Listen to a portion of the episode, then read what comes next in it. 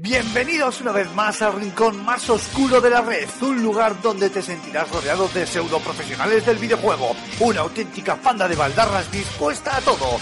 Agárrate los machos porque aquí y ahora comienza Level Up.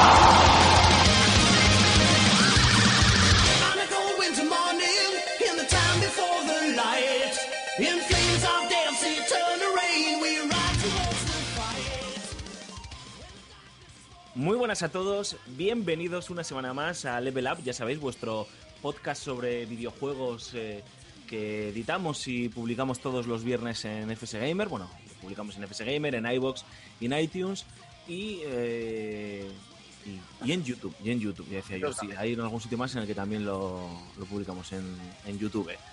Bueno, ya ha pasado la semana del, del E3, hemos hemos sobrevivido a la feria de videojuegos por antonomasia. Hay que decir que este año ha sido un pelín light, aunque bueno, creo que ya lo comentaremos ahora ya con mayor profundidad en el transcurso del programa.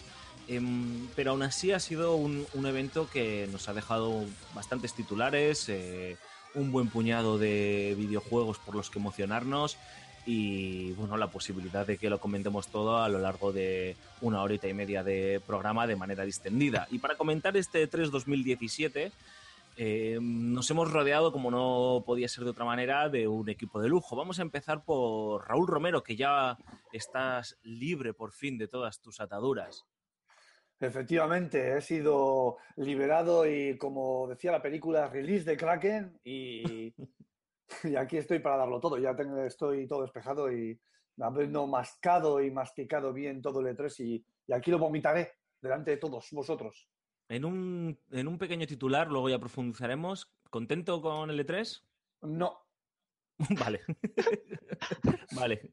¿Sí o no? Ah, Eso es, yo quiero una respuesta, ¿sí o no? ya está, tío. Eh, y- negación, no, ya está. Mar Fernández, ¿cómo estamos, caballero? Pues llevo un desfase horario encima brutal, ¿eh? Con el tema de las horas de sueño. Entre esta semana que ha sido mi primera de exámenes y las conferencias del E3, que algunas han sido a horas intempestivas, la cosa chunga. ¿Y, y qué tal qué te ha parecido este 3? ¿Estás contento? Mm, Tranquilo, ni fu ni fa. Hay cosas interesantes, pero tampoco es que sea la ¿Qué emocionado? No, Porque no he emocionado. Kingdom Hearts como que ha pasado por ahí, ¿no? Kingdom Hearts eh, lo presentaron aparte del E3, así que no cuenta. Qué ¿Lo bonito. ves? Por eso. Antonio Santo, director de la revista FS Gamer, eh, ¿cómo lo llevamos, caballero? Pues por aquí andamos, lo mismo que, que dicen todos, aunque unos días de mucho ajetreo, pero bueno, ya, ya pasó, ya pasó. ¿Y el E3 qué tal? ¿Te ha dejado frío, calentito? No, ¿Te porque era lo que me esperaba. Era más o menos lo que me esperaba. Tampoco que no iba a haber ninguna cosa así revolucionaria de, de- de arrancarnos la camisa en, aquel- el momento del entusiasmo. Me han faltado algunas cosillas que ya comentaremos. Otras no me las esperaba. eh, y hay, hay juegos de los que no esperaba gran cosa y que sin embargo me tienen buena pinta. O sea que bueno, bien, eh, correcto, correcto. Eh, no sobresaliente, pero tampoco suspenso. Bueno, pues este es el once inicial que esta, que esta semana va a opinar largo y tendido sobre el E3, un programa completamente monográfico, tan monográfico que de hecho ni le hemos dado tiempo a José Carlos Castillo para que prepare su columna semanal y imagino que la semana que viene lo hará y, habiendo reposado el E3 con toda seguridad hablará del evento de la Feria de Los Ángeles. Hechas todas las presentaciones, chicos, ahora sí que sí os pido un, os pido un poco más de extensión, aunque aunque ya hablaremos luego una a una de todas las conferencias, las analizaremos, las desmenuzaremos, eh, una reflexión general, global sobre, sobre el evento, ¿no? Sí que es cierto, lo pongo sobre, sobre la mesa, que eh, la gente no ha salido decepcionada en sí, pero creo que el consenso está en que estamos tal vez ante una de las ediciones más descafeinadas del E3 de la última década, con toda particularidad. Tú, Antonio, en tus, en tus análisis has, has creo que has puesto certeramente la comparación con aquel famoso E3 de 2012, que se notaba que era un, es- un E3 de impasse. Teníamos claro hacia dónde nos llevaba ese impasse, hacia una nueva generación. Este año creo que también estamos ante, comparto contigo la reflexión de que estamos ante un E3 de impasse. No se ve muy claro este impasse hacia dónde nos lleva, eh, pero sí que comparto también ese, ese consenso de, de, de un E3 muy descafeinado. Yo de los cinco últimos que he estado, con diferencia, el, el- el más, el, el más aburrido. También puede ser porque no he pisado este año Los Ángeles y lo he visto desde otra perspectiva que ya no recordaba y lo ha podido hacer menos emocionante también. ¿Qué os, Maldito. pare- qué os ha parecido a vosotros, chicos? ¿A quién va? Empiezo, empiezo, venga, va, empiezo yo. Adelante. Eh, yo creo que en general y aquí estábamos más o menos convencidos de que este E3 no iba a ser tan sorprendente ni grandilocuente como los E3 de los últimos dos, tres años, que han sido una pasada. Pero eh, esperábamos cosas, porque sabíamos que había compañías que estaban en una posición bastante crucial, ¿no? que iban a determinar un poquito su futuro en el mercado y de las que esperábamos que hiciesen algo. Eh, de, Microsoft esperábamos mm, algo mm, que nos incitase a lanzarnos a por una Xbox One o una Xbox eh, X, ahora como se llame la nueva. De Nintendo, pues tenía que empezar a enseñar cosas y que realmente estaban apostando por la por su nueva consola y no va a pasar por, por lo mismo que con Wii U. Y con Sony que mantuviese su línea general de, de exclusivos de calidad y nos sorprendiese con alguna que otra eh, con alguna que otra bestia. Y bueno, yo creo que los resultados, salvando quizá la actuación de, de Nintendo, aunque no sea muy nintendero, ha sido un poco descafeinada, ¿no? Como, como hemos visto, a Microsoft le han, falsa- le han faltado, yo creo que exclusivos potentes. Hay algunos títulos como la secuela o precuela de Ori, no sé muy bien lo que es, que sí que es verdad que son, son interesantes. Le, ha, dado mucha fuerza a juegos indie que- y que creo que eso es importante. Además, tenían bastante buena, buena, buena pinta. Así que hasta que no podamos verlos con más detalle no podremos interiorizar. Y yo creo que Sony ha sido un poquito la, decepción. A ver, no decepción, pero sí. Es como... De todas maneras, Marc, eh, Sí. hablamos, entramos luego si quieres a hablar de las compañías en general, para que no me hagas ahora un repaso, que te estoy viendo venir, que me vas a hacer un repaso de todas las compañías. Y entonces esto se puede convertir en No, un de soliloquio. lo, de, lo, de, lo, de lo general, si quieres. Pero bueno, básicamente es eso. A mí me, ha, me he quedado como a medias. ¿Sabes este polvo que te echas que no llegas al orgasmo pero te lo pasas más o menos bien? Pues, Sí, pues un eso, ha sido eso. Un, un coitus interruptus, tío. Pues eso. Ping, ping, los, dos- los dos rombos en el programa de radio. Yo, tengo que decir, bueno, primero voy a mm, eh, separar un poco dos cosas. Realmente estamos hablando de. Vamos a abrir un melón, Alfonso. Estamos hablando mucho de las conferencias, tal, esto y lo otro, y realmente, si nos ponemos en sentido estricto, las conferencias no son parte del E3, son pre-E3. ¿Por qué digo esto? Porque también hemos dicho muchas Sí. veces. ¿Sigue teniendo sentido eh, el E3 como feria en la que van todas las compañías y ponen juegos para arruinar toda la prensa y que la prensa vaya y pruebe los juegos? Bien, eh, algo deben de pensar también los, organizadores de la feria cuando este año, por primera vez, el E3 ya no es solo una feria para profesionales, sino que se han vendido entradas.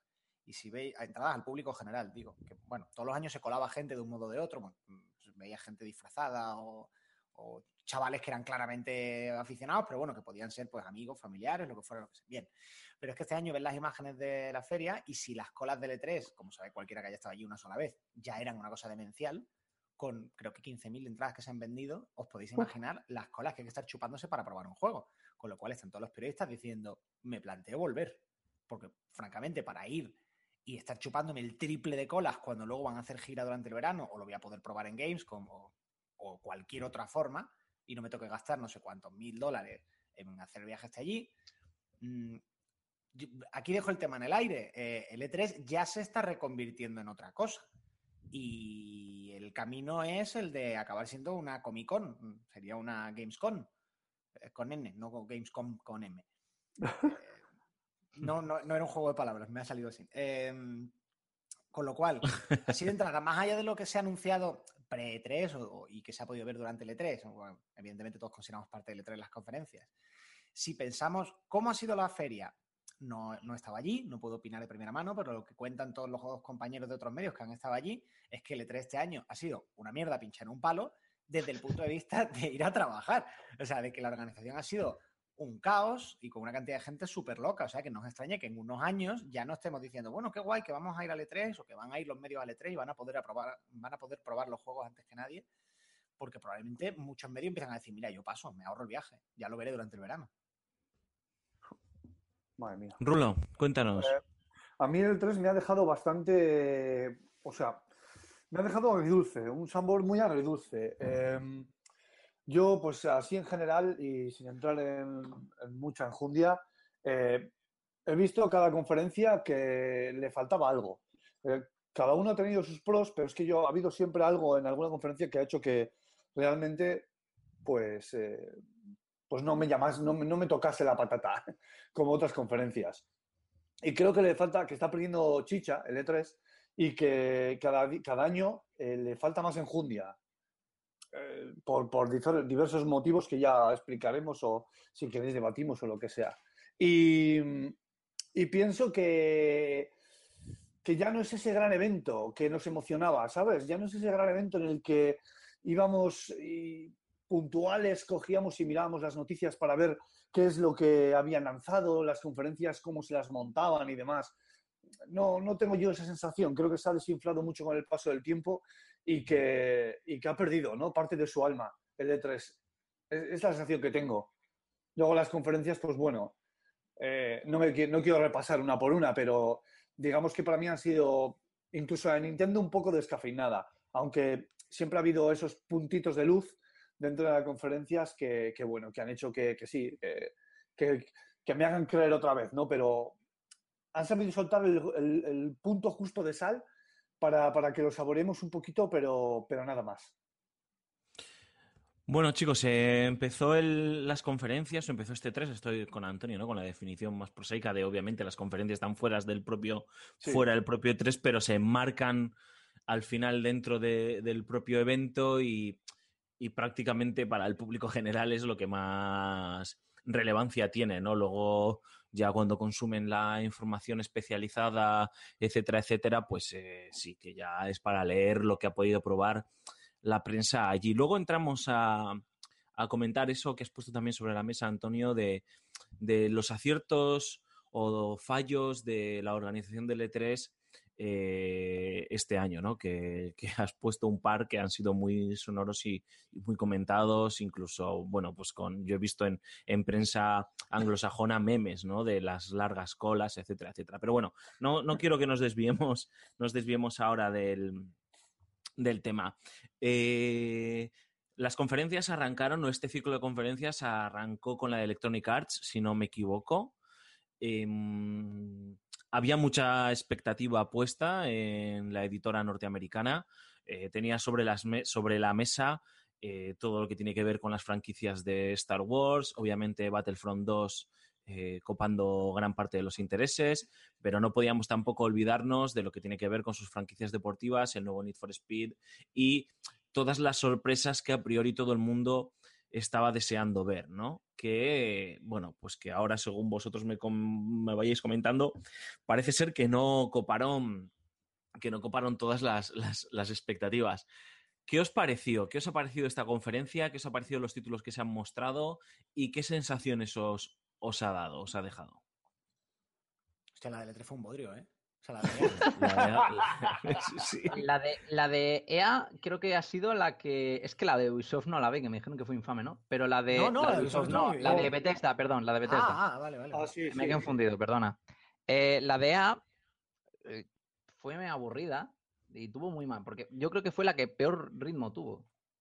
Es que eh, nos metieron un gameplay de, del Dos. Battlefront 2 Fueron dos que, gameplays, ¿no? que tiene En muy buena pinta, tiene buena pinta y, y- y- y es, es espect- es espectacular eh, gráficamente, pero es que nos pusieron una partida entera y comentada. Es como si cogemos y nos ponemos a, nos entramos en Twitch y nos metemos a ver una partida del LOL.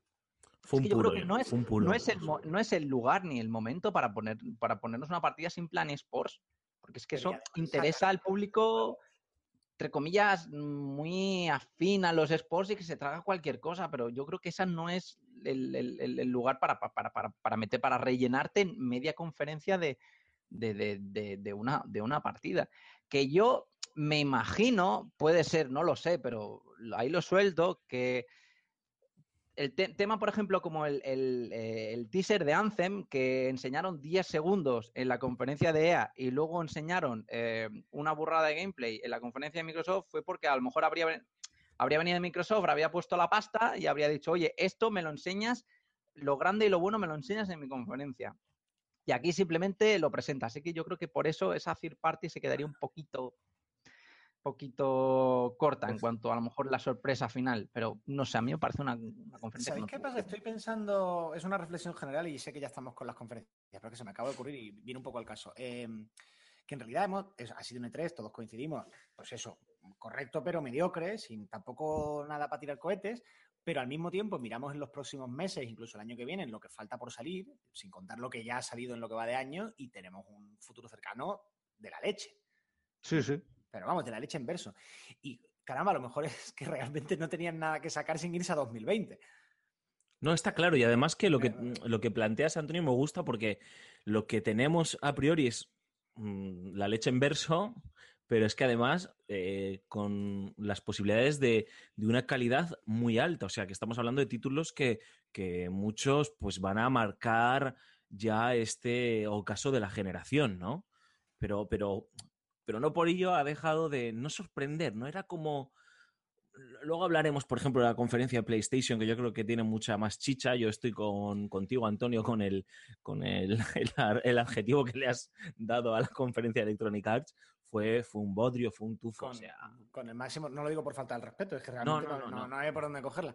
No, lo digo lo de, lo, lo de los juegos y del calendario y tal, porque claro, tú piensas en, digamos, lo que suele ser un E3, lo que va a salir a finales de año o el año que viene, tampoco se suelen sacar cosas muy, muy concretas o muy cercanas. Eh, y claro, si todo lo de este año ya está anunciado y está requete visto, porque vivimos en la cultura del IPE y que hay que estar enseñando cosas cada dos días, eh, del año que viene ya hay un montón de cosas anunciadas que casi podríamos hacer un mapa de uno o dos lanzamientos por mes.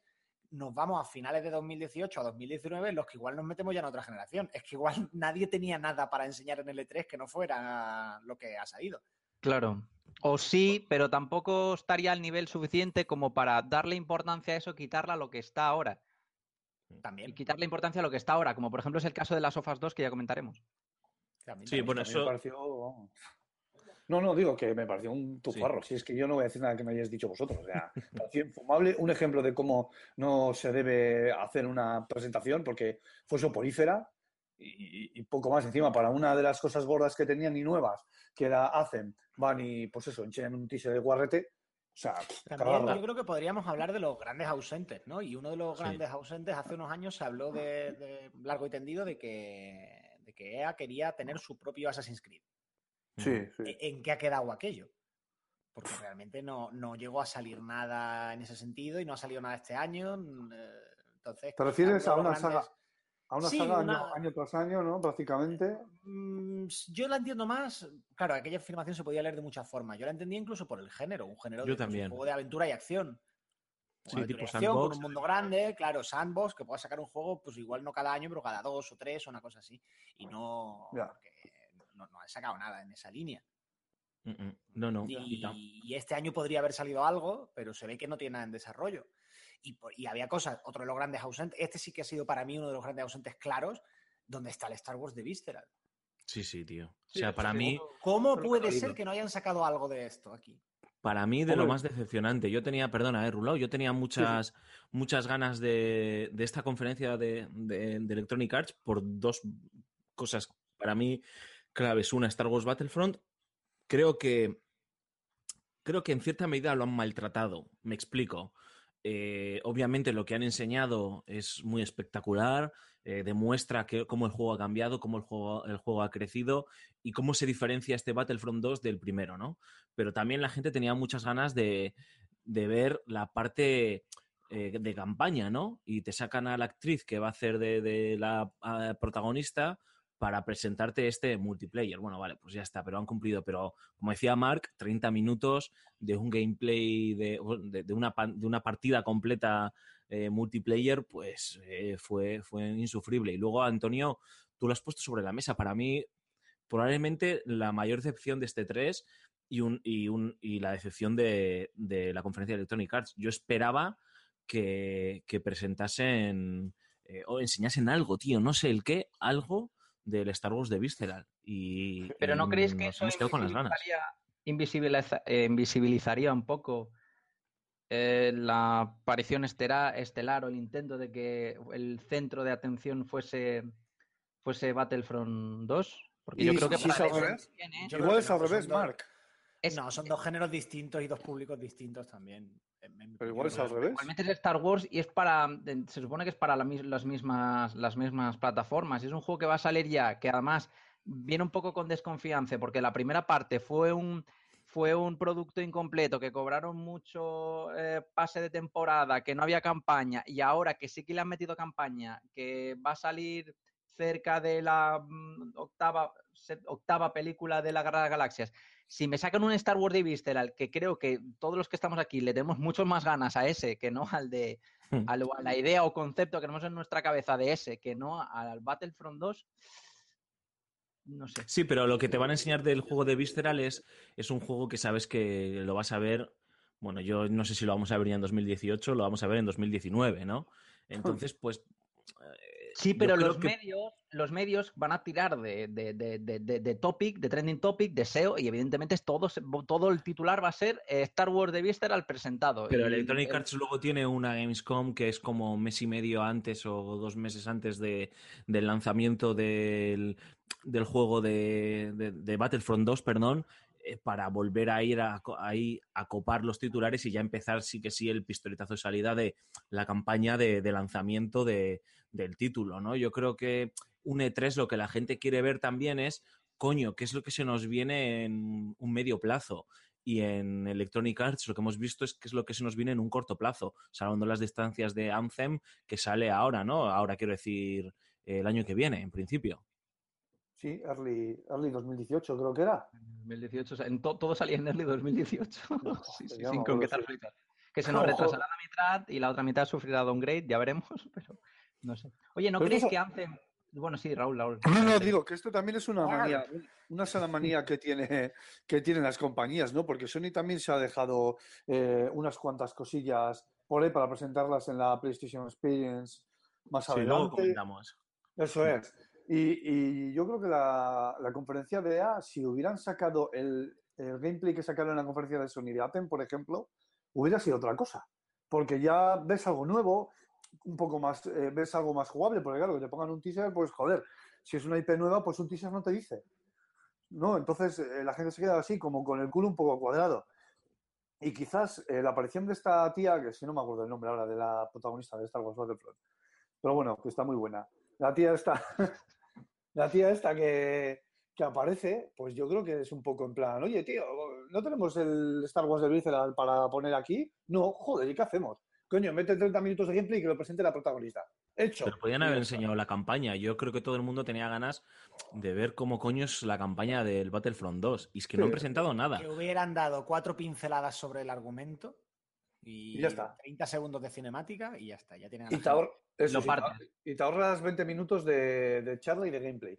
Claro, como, el, como, como hacen con los eh, trailers esos tan espectaculares de CGI de- del, del, Old- del The Old Republics. O Hmm. sea, es que con eso yo creo que la gente eh, llo- sale llorando.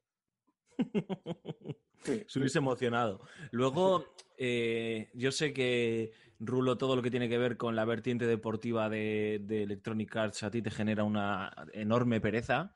Sí, Pero bueno, creo que es, creo que es importante señalar, ¿no? Yo, mm, por un lado, señalar la adición del modo historia o de este, no me acuerdo cómo se llama, el camino, a el resto de franquicias, a Madden, a NBA, eh, Live y obviamente la, su continuación en FIFA. Eh, ¿Cómo lo habéis visto? Y Antonio, esta pregunta va con un poco de, malicia, tío, porque lo que han presentado de una manera, yo creo que esta vez de una manera un pelín más inteligente de este NBA Live, ostras, no tenía mala pinta, ¿eh? No te voy a decir que te emocione como, como los 2K, pero joder, he dicho, "Host- a lo mejor Electronic Arts está trabajando de manera competente ya en la franquicia NBA. Ah, puede ser, pero ¿sabes qué pasa? Que se tienen que ganar mi confianza. O sea, a mí sí, me sí, sí, sí. 2K por cada año y me dice, te voy a dar un NBA muy chulo y me lo creo porque lleva muchos años seguidos haciéndolo. Hmm. Si viene EA, digo, bueno, pues cuando esté me lo enseñas y, y ya veré lo que me parece, pero no me puedo fiar igual. Es verdad que parece que están dando un salto adelante, pero es que en, en una conferencia con todo medido, sabiendo lo que vas a enseñar desde el segundo uno al último y todo muy controladito y tal, es fácil relativamente eh, quedar bien. Sí, Y sí. ver el juego luego. Porque te- te- aparte de que eh, qué bonito es fantástico, pero realmente lo de menos, de, por ejemplo, del NBA 2K, es lo bonito que es. Ujú. Digo, no, no es que no sea importante, no, pero es lo de menos. Lo más importante es hasta qué punto reflejan el realismo del juego, cómo juega, sí. claro, cómo evolucionan junto con el baloncesto real. Es que cada año mm, están. eh, hay que echarle muchas horas para darse cuenta rápido, quizás, pero, pero hay muchos que pones a juego y dices, contra, es que esto no se juega igual, es que tengo que volver a aprender.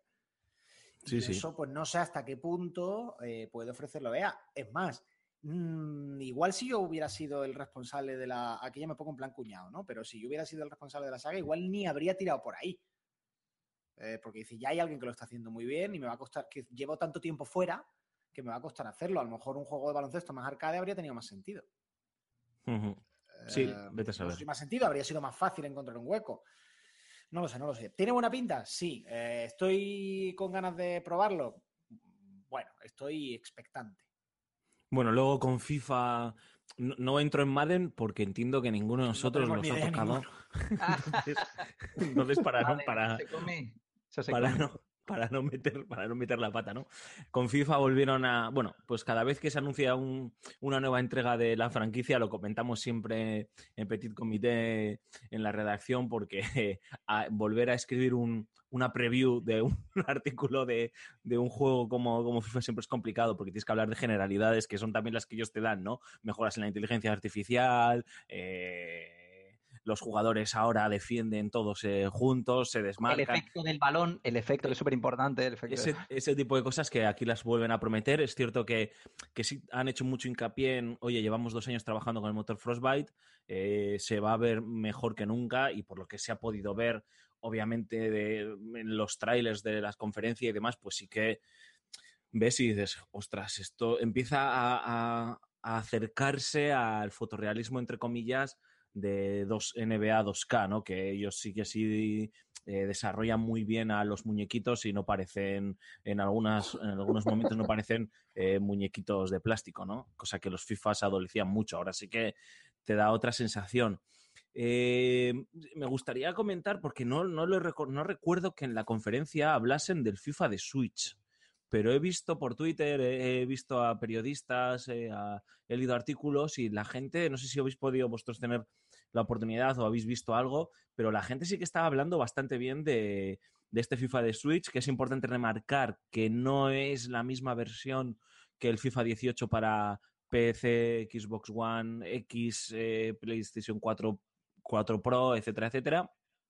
Eh, sino que es una versión eh, adaptada a las capacidades técnicas de Switch, obviamente con toda la- prometiendo que se va a mantener muy fiel, etcétera, etcétera, pero que muchos sí que señalan que se ve más a cómo sería una versión de FIFA de 360 y de Play 3, que eso para algunas personas puede echar eh, para atrás.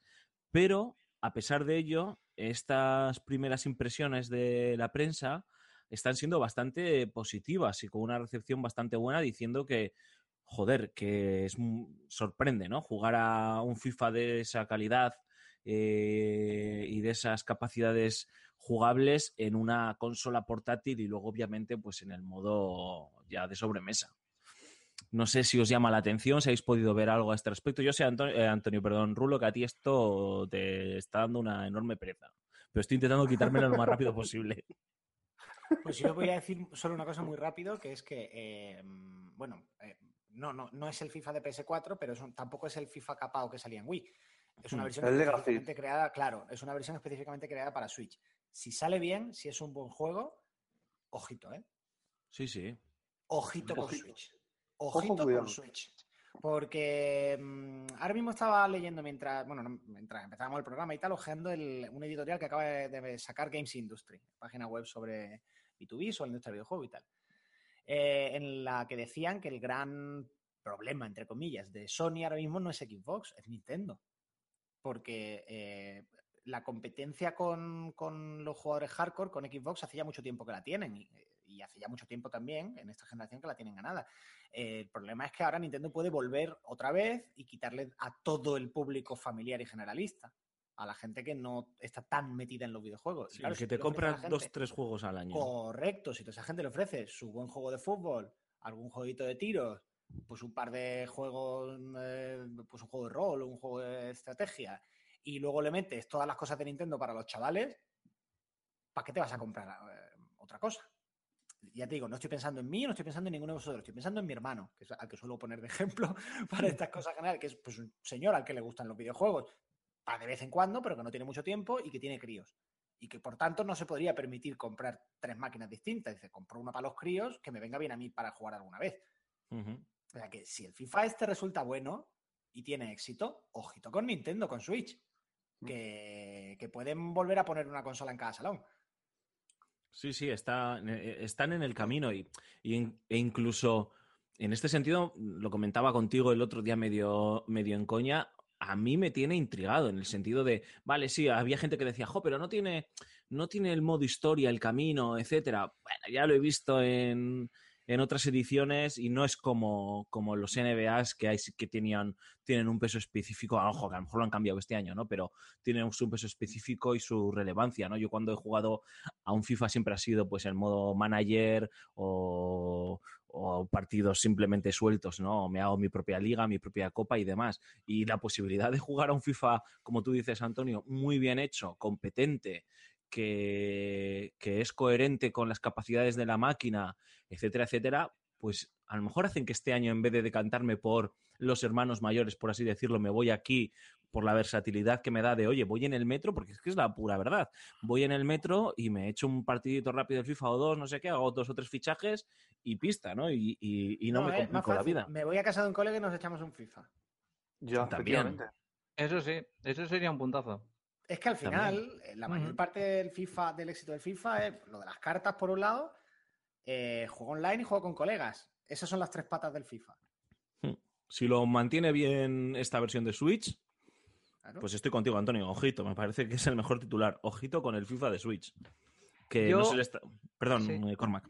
Nada, yo debo decir que estoy de acuerdo con todo lo que habéis dicho, tú y Antonio. Pero, Ah, hasta luego, Cormac, ¿eh? Venga. pero, pero tengo un poco de reparo porque cuando eSports hace versiones adaptadas de FIFA para otras plataformas que no son PlayStation ni Xbox, mm, puede pasar lo que yo no sé si lo siguen haciendo. Me parece que no, ¿eh? es que no lo sé, porque hace tiempo que no me compro ningún FIFA. Pero yo sé que hace unos años las versiones que hacía adaptadas, entre comillas, para PC eran insultantes. Eh, era- eran, un, eran un fraude, sí. Eran, Sí. pero insultantes. O sea, lo bueno, lo, lo buenísimo que te podía salir un juego de fútbol, un FIFA que dices es que le has partido la boca.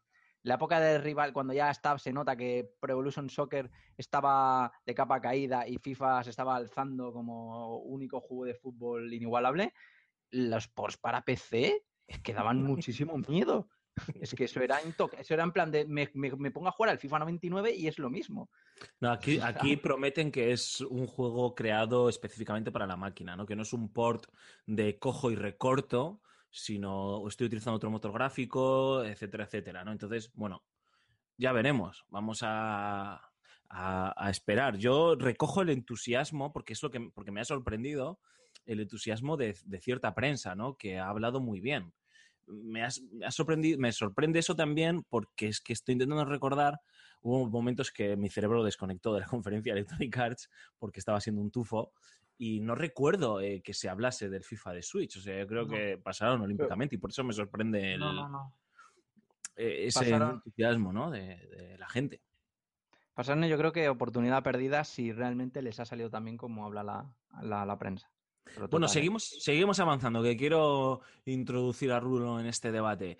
El juego que se llevó el, el- la conferencia de, de Electronic Arts fue A Way Out, eh, de los creadores de Brothers A Tale of Two Sons, eh, que nos presenta un título cooperativo en el que va- vemos a, a dos, dos pr- dos prisioneros o dos reclusos que, que están separados, que no se conocen de nada y que, bueno, pues que terminan cooperando entre ellos para escapar eh, de la prisión, para enfrentarse al mundo exterior, etcétera, etcétera. Vimos muchas eh, persecuciones de coches, mucho sigilo, peleas cuerpo a cuerpo, tiroteos eh, y demás, y también un componente narrativo muy importante y uno de los responsables de Haze Light, que es el estudio que está detrás de este título, recuerdo que dijo que querían demostrar cómo los...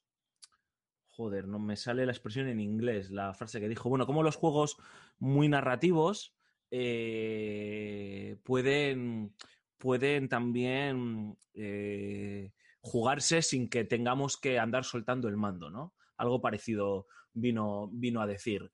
Y, y bueno, todo el mundo aplaudió con, con creces este, este título, que bueno, pues que algunos sí que le han criticado que técnicamente está un poco justito, pero me hace mucha gracia que esa sea toda la, la crítica que se le puede hacer al juego, que a mí no me lo pareció y he vuelto a ver el tráiler y tampoco me parece que este mm, sea muy flojito técnicamente. Llega eh, como descarga digital en 2018 para PC, Xbox One y PlayStation 4 y a mí me enamoró según, según lo vi. Creo, Cormac, que a ti también. Sí, sí, la verdad es que mm, tenía una pinta, yo creo que fue lo mejor de la, de, de la conferencia de idea, como tú dices. Y es que ya, idea general, si miramos como conferencias no, pero si miramos por juegos, yo creo que hay juegos muy interesantes que se han presentado en este 3 y este es uno de, ellos. Es más, yo creo que fue, fue el que realmente, mm, el juego en el que estás totalmente atento a, a la pantalla y una aventura así que aunque pueda durar, que dure lo que, lo que pueda durar, yo creo que si lo haces en, pero si lo haces en cooperativo, yo creo que puede hacer, ser una experiencia bastante, bastante chula. Además, tienen ya precedentes, ¿no? Eh, Brothers, A Tale of Two Sons, ¿no? Que le has comentado tú, Sí. tú antes, era un juego bastante bastante digno y bastante decente, que metía, un control bastante innovador de llevar a dos personajes con un mismo mando, que, y la verdad es que el juego, aparte de ser bueno, un indie preciosista que en su momento caló bastante bien, eh, fue un golpe de, de- de aire fresco. Así que yo creo que. Y aquí le han dado una especie. No, le han dado una especie de vuelta de tuerca. Parece un poco más oscuro, más, más serio, más maduro. Así que yo creo que puede ser una propuesta interesante y habría que seguirlo de cerca. Mm, No sé qué yo- opináis, chicos, de, Sí, no, de este eh, título. yo a este juego le tengo muchas ganas porque me gusta mucho la premisa que me propone, ¿no? Hmm. Me gusta mucho eh, cómo, cómo se puede llevar, cómo se va a poder llevar a cabo el juego, cómo vas a poder resolverlo eh, cooperando, porque yo, a mí lo que me gusta del online es, es el cooperativo, no el competitivo. Y creo que este juego propone, va a proponer varias cosas bastante adultas eh, a la hora de mecánicas, porque estamos en una cárcel y es todo como muy diferente. Es un entorno que se ha explorado muy poco y, y sobre todo me llamó mucho el aspecto del protagonista, macho. Tiene una cara frágil que no puede con ella. ¿No? ¿No, no- especie de no troll. recuerda al, al hermano de Nathan Drake? Sí, tiene un airecillo al hermano de Drake, Y sí. tiene la porra de, de, de Carmona. Este no era, no era el del Manolo, el juego este, el personaje este que se parece mucho a Manolo Escobar. Que Dios. empezaron a. No sé, pero twi- Twitter se empezó a llenar de memes comparando la cara del protagonista con Manolo Escobar, que dice, ostras, pero son clavados. Esta- Estaría bien que en medio, del, en medio del juego apareciese un tío rapado entero con el cuerpo lleno de tatuajes y ya sería la hostia ya. Bueno, chicos, eh, bueno, Antonio, ¿algo que decir a este respecto? No, no, no, no. eh, tiene buena pinta, eh, pero la verdad es que tampoco jugué a, a Brothers en su día, o sea que no, no sabía. merece la pena. punto- Ya, ya, ya, no cuadro. Entonces no sé hasta qué punto estar emocionado. Simplemente que me mola que dentro de la dentro de lo aburrida que fue la conferencia de EA, durante por dos años seguidos o tres, eh, han sacado al escenario un indie. Están invirtiendo en, aunque sea en un indie al año, digamos, en, en Hmm. hacerlo en condiciones, en hacerlo grande y en darle bola. Eso está muy bien. Y finalmente, no, no lo hemos comentado, no, no habéis hablado de ello tampoco vosotros, por destacar, ¿eh? estoy dejando eh, Anthem para la conferencia de Microsoft, salvo que queráis comentarla aquí. Eh, tenemos Need for Speed Payback, uno Need for Speed, eh, que- en el que nos proponen controlar a tres personajes diferentes, que tenemos que, luchar contra un malvado cártel que eh, gobierna una ciudad de- lleno de casinos, etcétera, etcétera correr mucho, mucha adrenalina, al mundo de las apuestas, etcétera, etcétera. Mundo abierto, con persecuciones policiales que hacía tiempo que no, que no se veían, ¿no? Desde Most Wanted, creo. Sí. Y, y demás. Eh, 10 de noviembre para Play 4, eh, Xbox One y PC. Yo lo admito, a mí esta franquicia hace mucho tiempo que dejó de interesarme, pero mucho tiempo puede significar a lo mejor dos generaciones. Entonces, O tres, como yo. Tú, tú des- desde Game Boy que no tocas un Need for Speed, ¿no? no, Oye, no, no, en- no le he dicho como fanfarronada, he intentado ser, he intentado ser sincero, tío, y, y cada vez me aburren más. Los he probado todos porque por una cosa o por otra ha llegado algún Need for Speed de sobra a la, a la redacción, ya sea pues por algún fan and Sirius o por cualquier cosa, y me generan auténtica pereza, tío.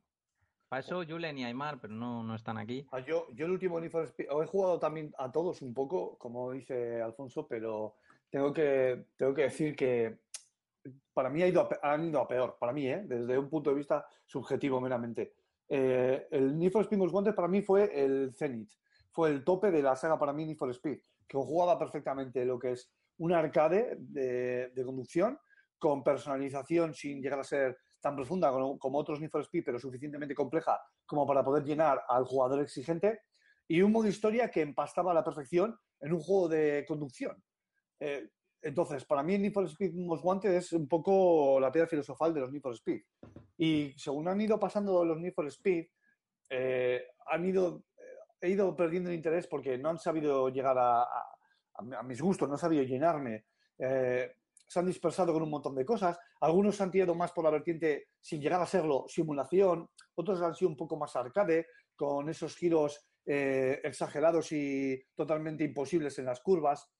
Entonces, eh, tengo que coger este anuncio con pinzas. Espero que sea un buen reinicio porque llevan barbecho bastante tiempo la saga y, y la tengo que coger con pinzas. ¿Y tengo curiosidad? Sí, mucha, muchísima. Pero creo que no me va a saciar como las demás. Bueno, chicos, no sé si tenéis algo más que añadir a este respecto. No, no os doy mucha bola porque no están ni Julen ni, ni Aymar, como bien ha señalado Mark, y, Yo y creo que nosotros mucho, No. mucho más no tenemos que añadir. Poco, a este- poco, sobre este no, juego. No voy, a, no voy a hablar de Need for Speed porque no tengo ni idea. Eh, pero yo creo que si te gustan los juegos de coches, este ha sido tu E3, ¿eh? Porque, madre mía, un juego de, mínimo un juego de coches por conferencia, ostras. No, no, es- el tema es que no me gustan los juegos de coche. Por eso, no, no, no, no me refería a ti, me refería en Ah, digamos, general. en general. Vale, sí, en general, Sí. sí, vale.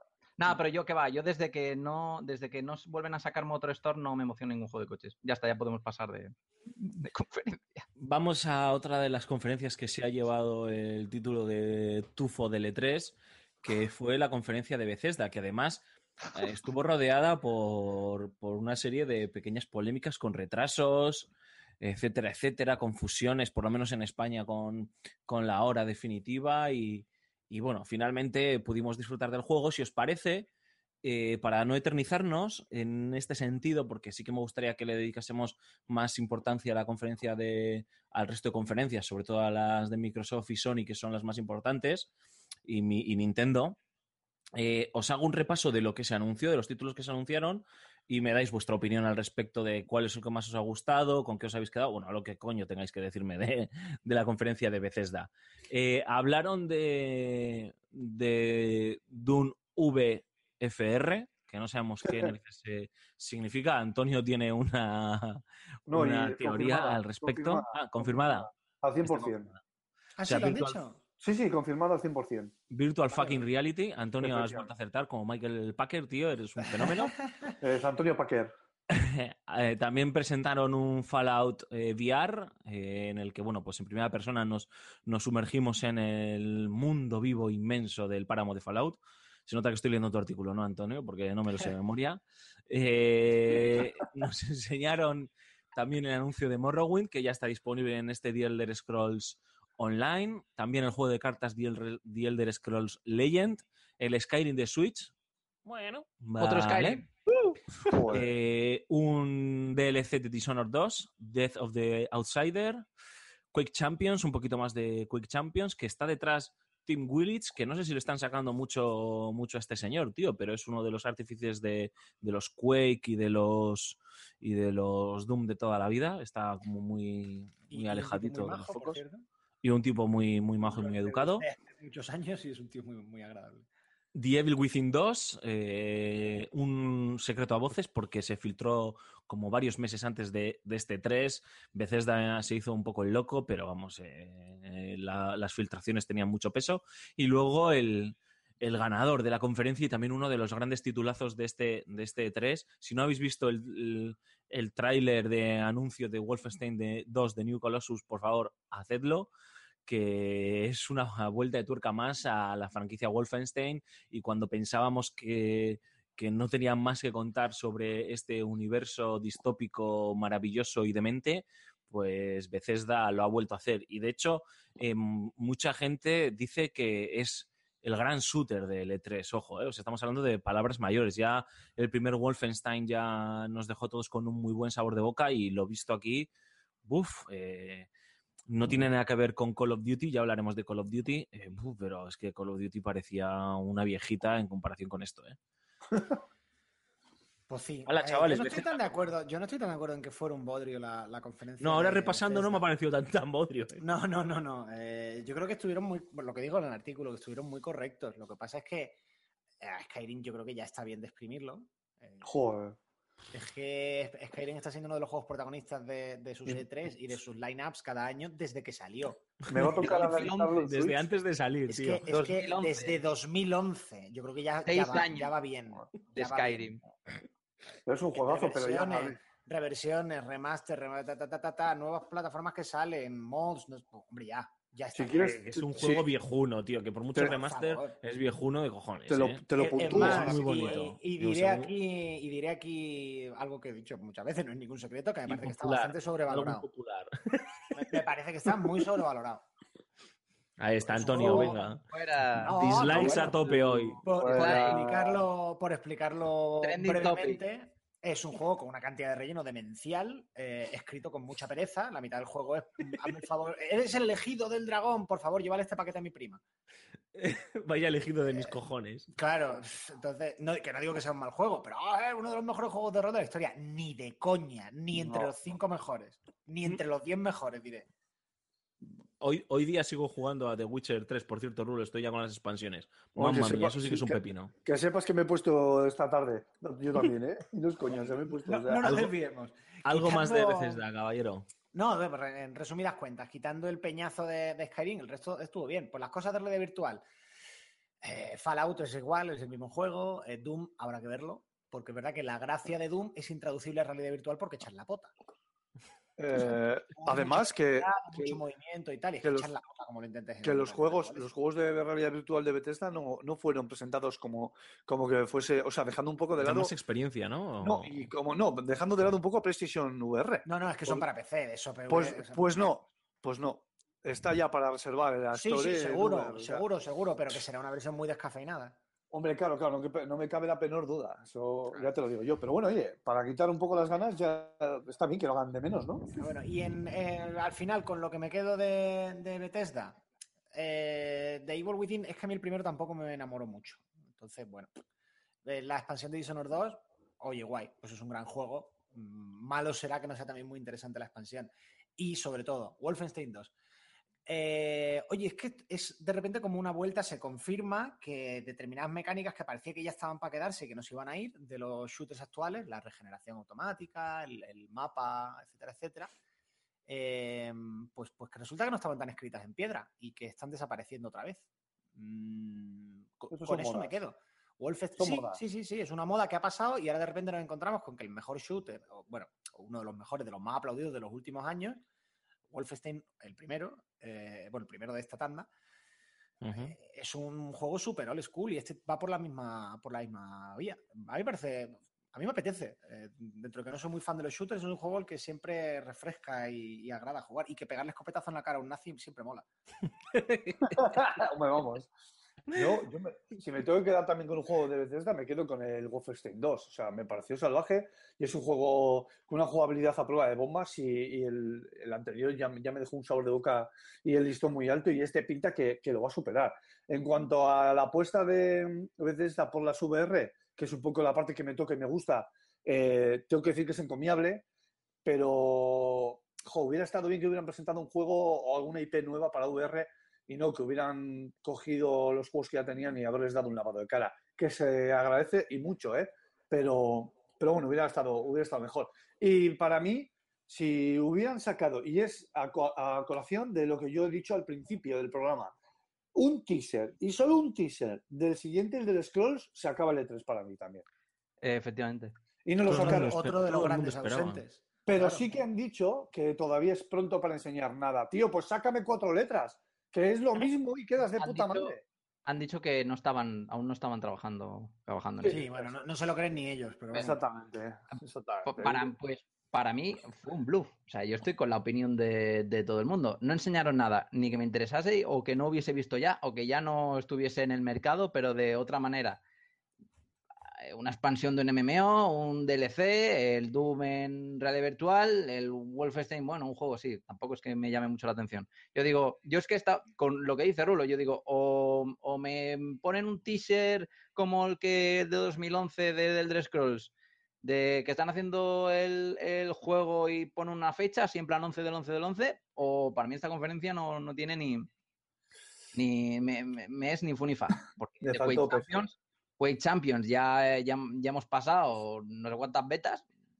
O sea, ¿qué me van a enseñar? Bueno, otro personaje, vale, pero. Así que. Además que la habían diferido. Yo no me voy a levantar a las 7 de la mañana para verla. Eh, bueno, yo en este sentido eh, sí que confirmo, confieso que, que me ha aburrido, me aburrió bastante la conferencia. Haciendo el repaso, pues hostia, sí que ves que, que sí que se presentaron algunas cosillas que pueden ser interesantes, pero tampoco fue brillante. Y yo creo que lo que le ha penalizado a Bethesda fue que venían de un par de tres donde habían sido eh, de las conferencias más, más interesantes y de los, los que mejor habían dinamizado eh, un evento de este tipo y aquí han mostrado pues su cara más correcta de salir a empatar el partido, por así decirlo, cumpliendo las expectativas y ya está. Eh, Devil Within no jugué el primero, o sea que esta segunda entrega no me llama mucho, pero oye, admito que siempre es un placer saber que el señor Mikami está por ahí haciendo cosas y bueno, todo lo que tiene que ver con la realidad virtual me genera una pereza extrema, creo que, que para hacer experiencitas pues se podían dedicar a hacer otras cosas y obviamente Wolfenstein 2, ¿no? Como hemos dicho antes, eh, es, es demencial. Yo viendo, he visto el tráiler ya un par de veces, que es larguito, ¿no? Aunque, como bien has dicho, Antonio, el segmento jugable o de gameplay puro, por así decirlo, es, es muy cortito. Yo pensaba, joder, ojalá le diesen a, a esta gente, que ahora no me acuerdo quién es, cómo se llama el estudio, que son los creadores del Wolfenstein, de los actuales, vamos, ojalá les diesen la, la IP de, de Duke Nukem, tío. Porque sí, creo que con Gearbox nos, nos reímos mucho porque, joder, es que como hacen los Borderlands y demás, son unos fenómenos, pero es que estos tíos hacen unos shooters de school de puñetera madre y encima también con ese toque en algunos momentos canalla o socarrón, con un humor negro muy bestia, porque, porque pues como decía Antonio, pegarle un escopetazo a un nazi, pues, pues es muy divertido y además encierra pues ese puntito de humor negro graciosete, ¿no? Desarrolladores Mach- Ma- Machine Games. Es verdad, es verdad. Solo han hecho esto. Eh, solo han hecho esto y ojo, joder, hostias, muy bien hecho. no, no, no, sí, claro, sí, sí. Eh, se crearon ad hoc para hacer Wolfenstein, vamos. Yo de- de, Pasamos- sí que diré, perdona, última, Sí. última cosa, muy rápido, muy rápido. El primer juego, eh, el problema que tenía era de la jugabilidad, que era muy limitadita. La dirección de arte y la. y en cierta medida el guion. Bueno, la dirección de arte estaba muy bien, el diseño de monstruos y de escenario y demás. El guion, bueno, historia de terror más o menos típica. Si arreglan lo de la jugabilidad, sí que les puede quedar un juego de terror bastante Potable. Demasiada casquería para mi gusto.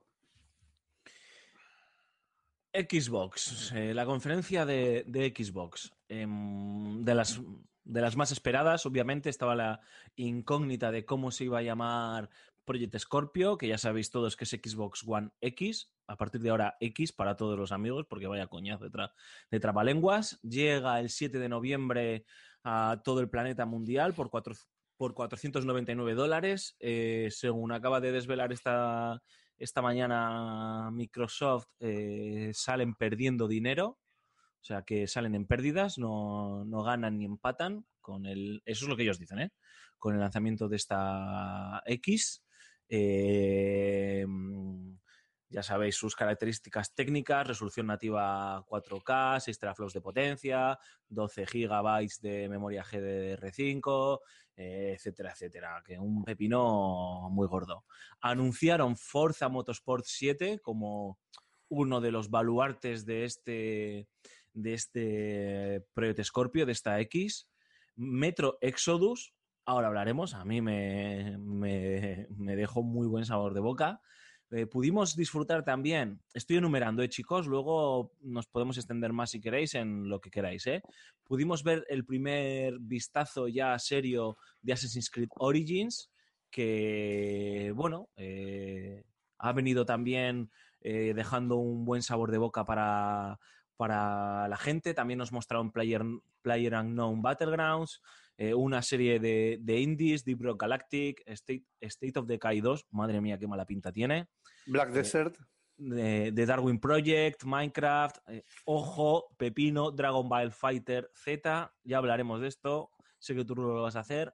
Black Desert, como tú dices, The Last Night, The Artful Escape, Codebane, bueno, Sea of Thieves, una barbaridad de títulos. Dijeron, vamos a presentar cuarenta y tantos títulos y los presentaron. Pudimos ver Cuphead, Crackdown 3, Ashen y me quiero ir un poco a Ori and the Blind Forest de Will of the Wisps y, y- y- y Anthem. Y terminaron con Anthem. He dejado algún título, pero es que si no la enumeración podía ser muy larga y iba a aparecer Irene Montero en el Congreso de los Diputados y tampoco, tampoco es el momento. Chicos, ¿qué os ha parecido? Eh, Project, Project Scorpio, eh, mm, eh, ¿qué sabores os ha dejado? Después de que me deis un titular, si queréis hacemos un- una brevísima pausa para que beba un poco de agua. ¿Nadie se Eh, anima con Project Scorpio? Venga, mi, mi titular, mi titular rápido. eh, demasiado tarde. ¡Uh! Vale, eso va a dar debate. Mi titular. mi- mi- Vale. Mm, buena consola sin exclusivos.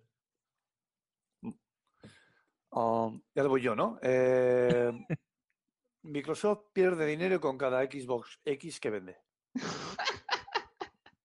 Vale. eh, mi opinión. Microsoft ya no se lo cree. Buen titular. me gusta, me quedo con este tío. Eh, hacemos una pequeña pausa, os dejamos con esto y desarrollamos un poco. Yo creo que es importante que nos centremos en Scorpio, nos centremos también en alguno de los títulos, Anthem y demás, y vamos avanzando. Volvemos en nada, en, un- en unos 30 segunditos.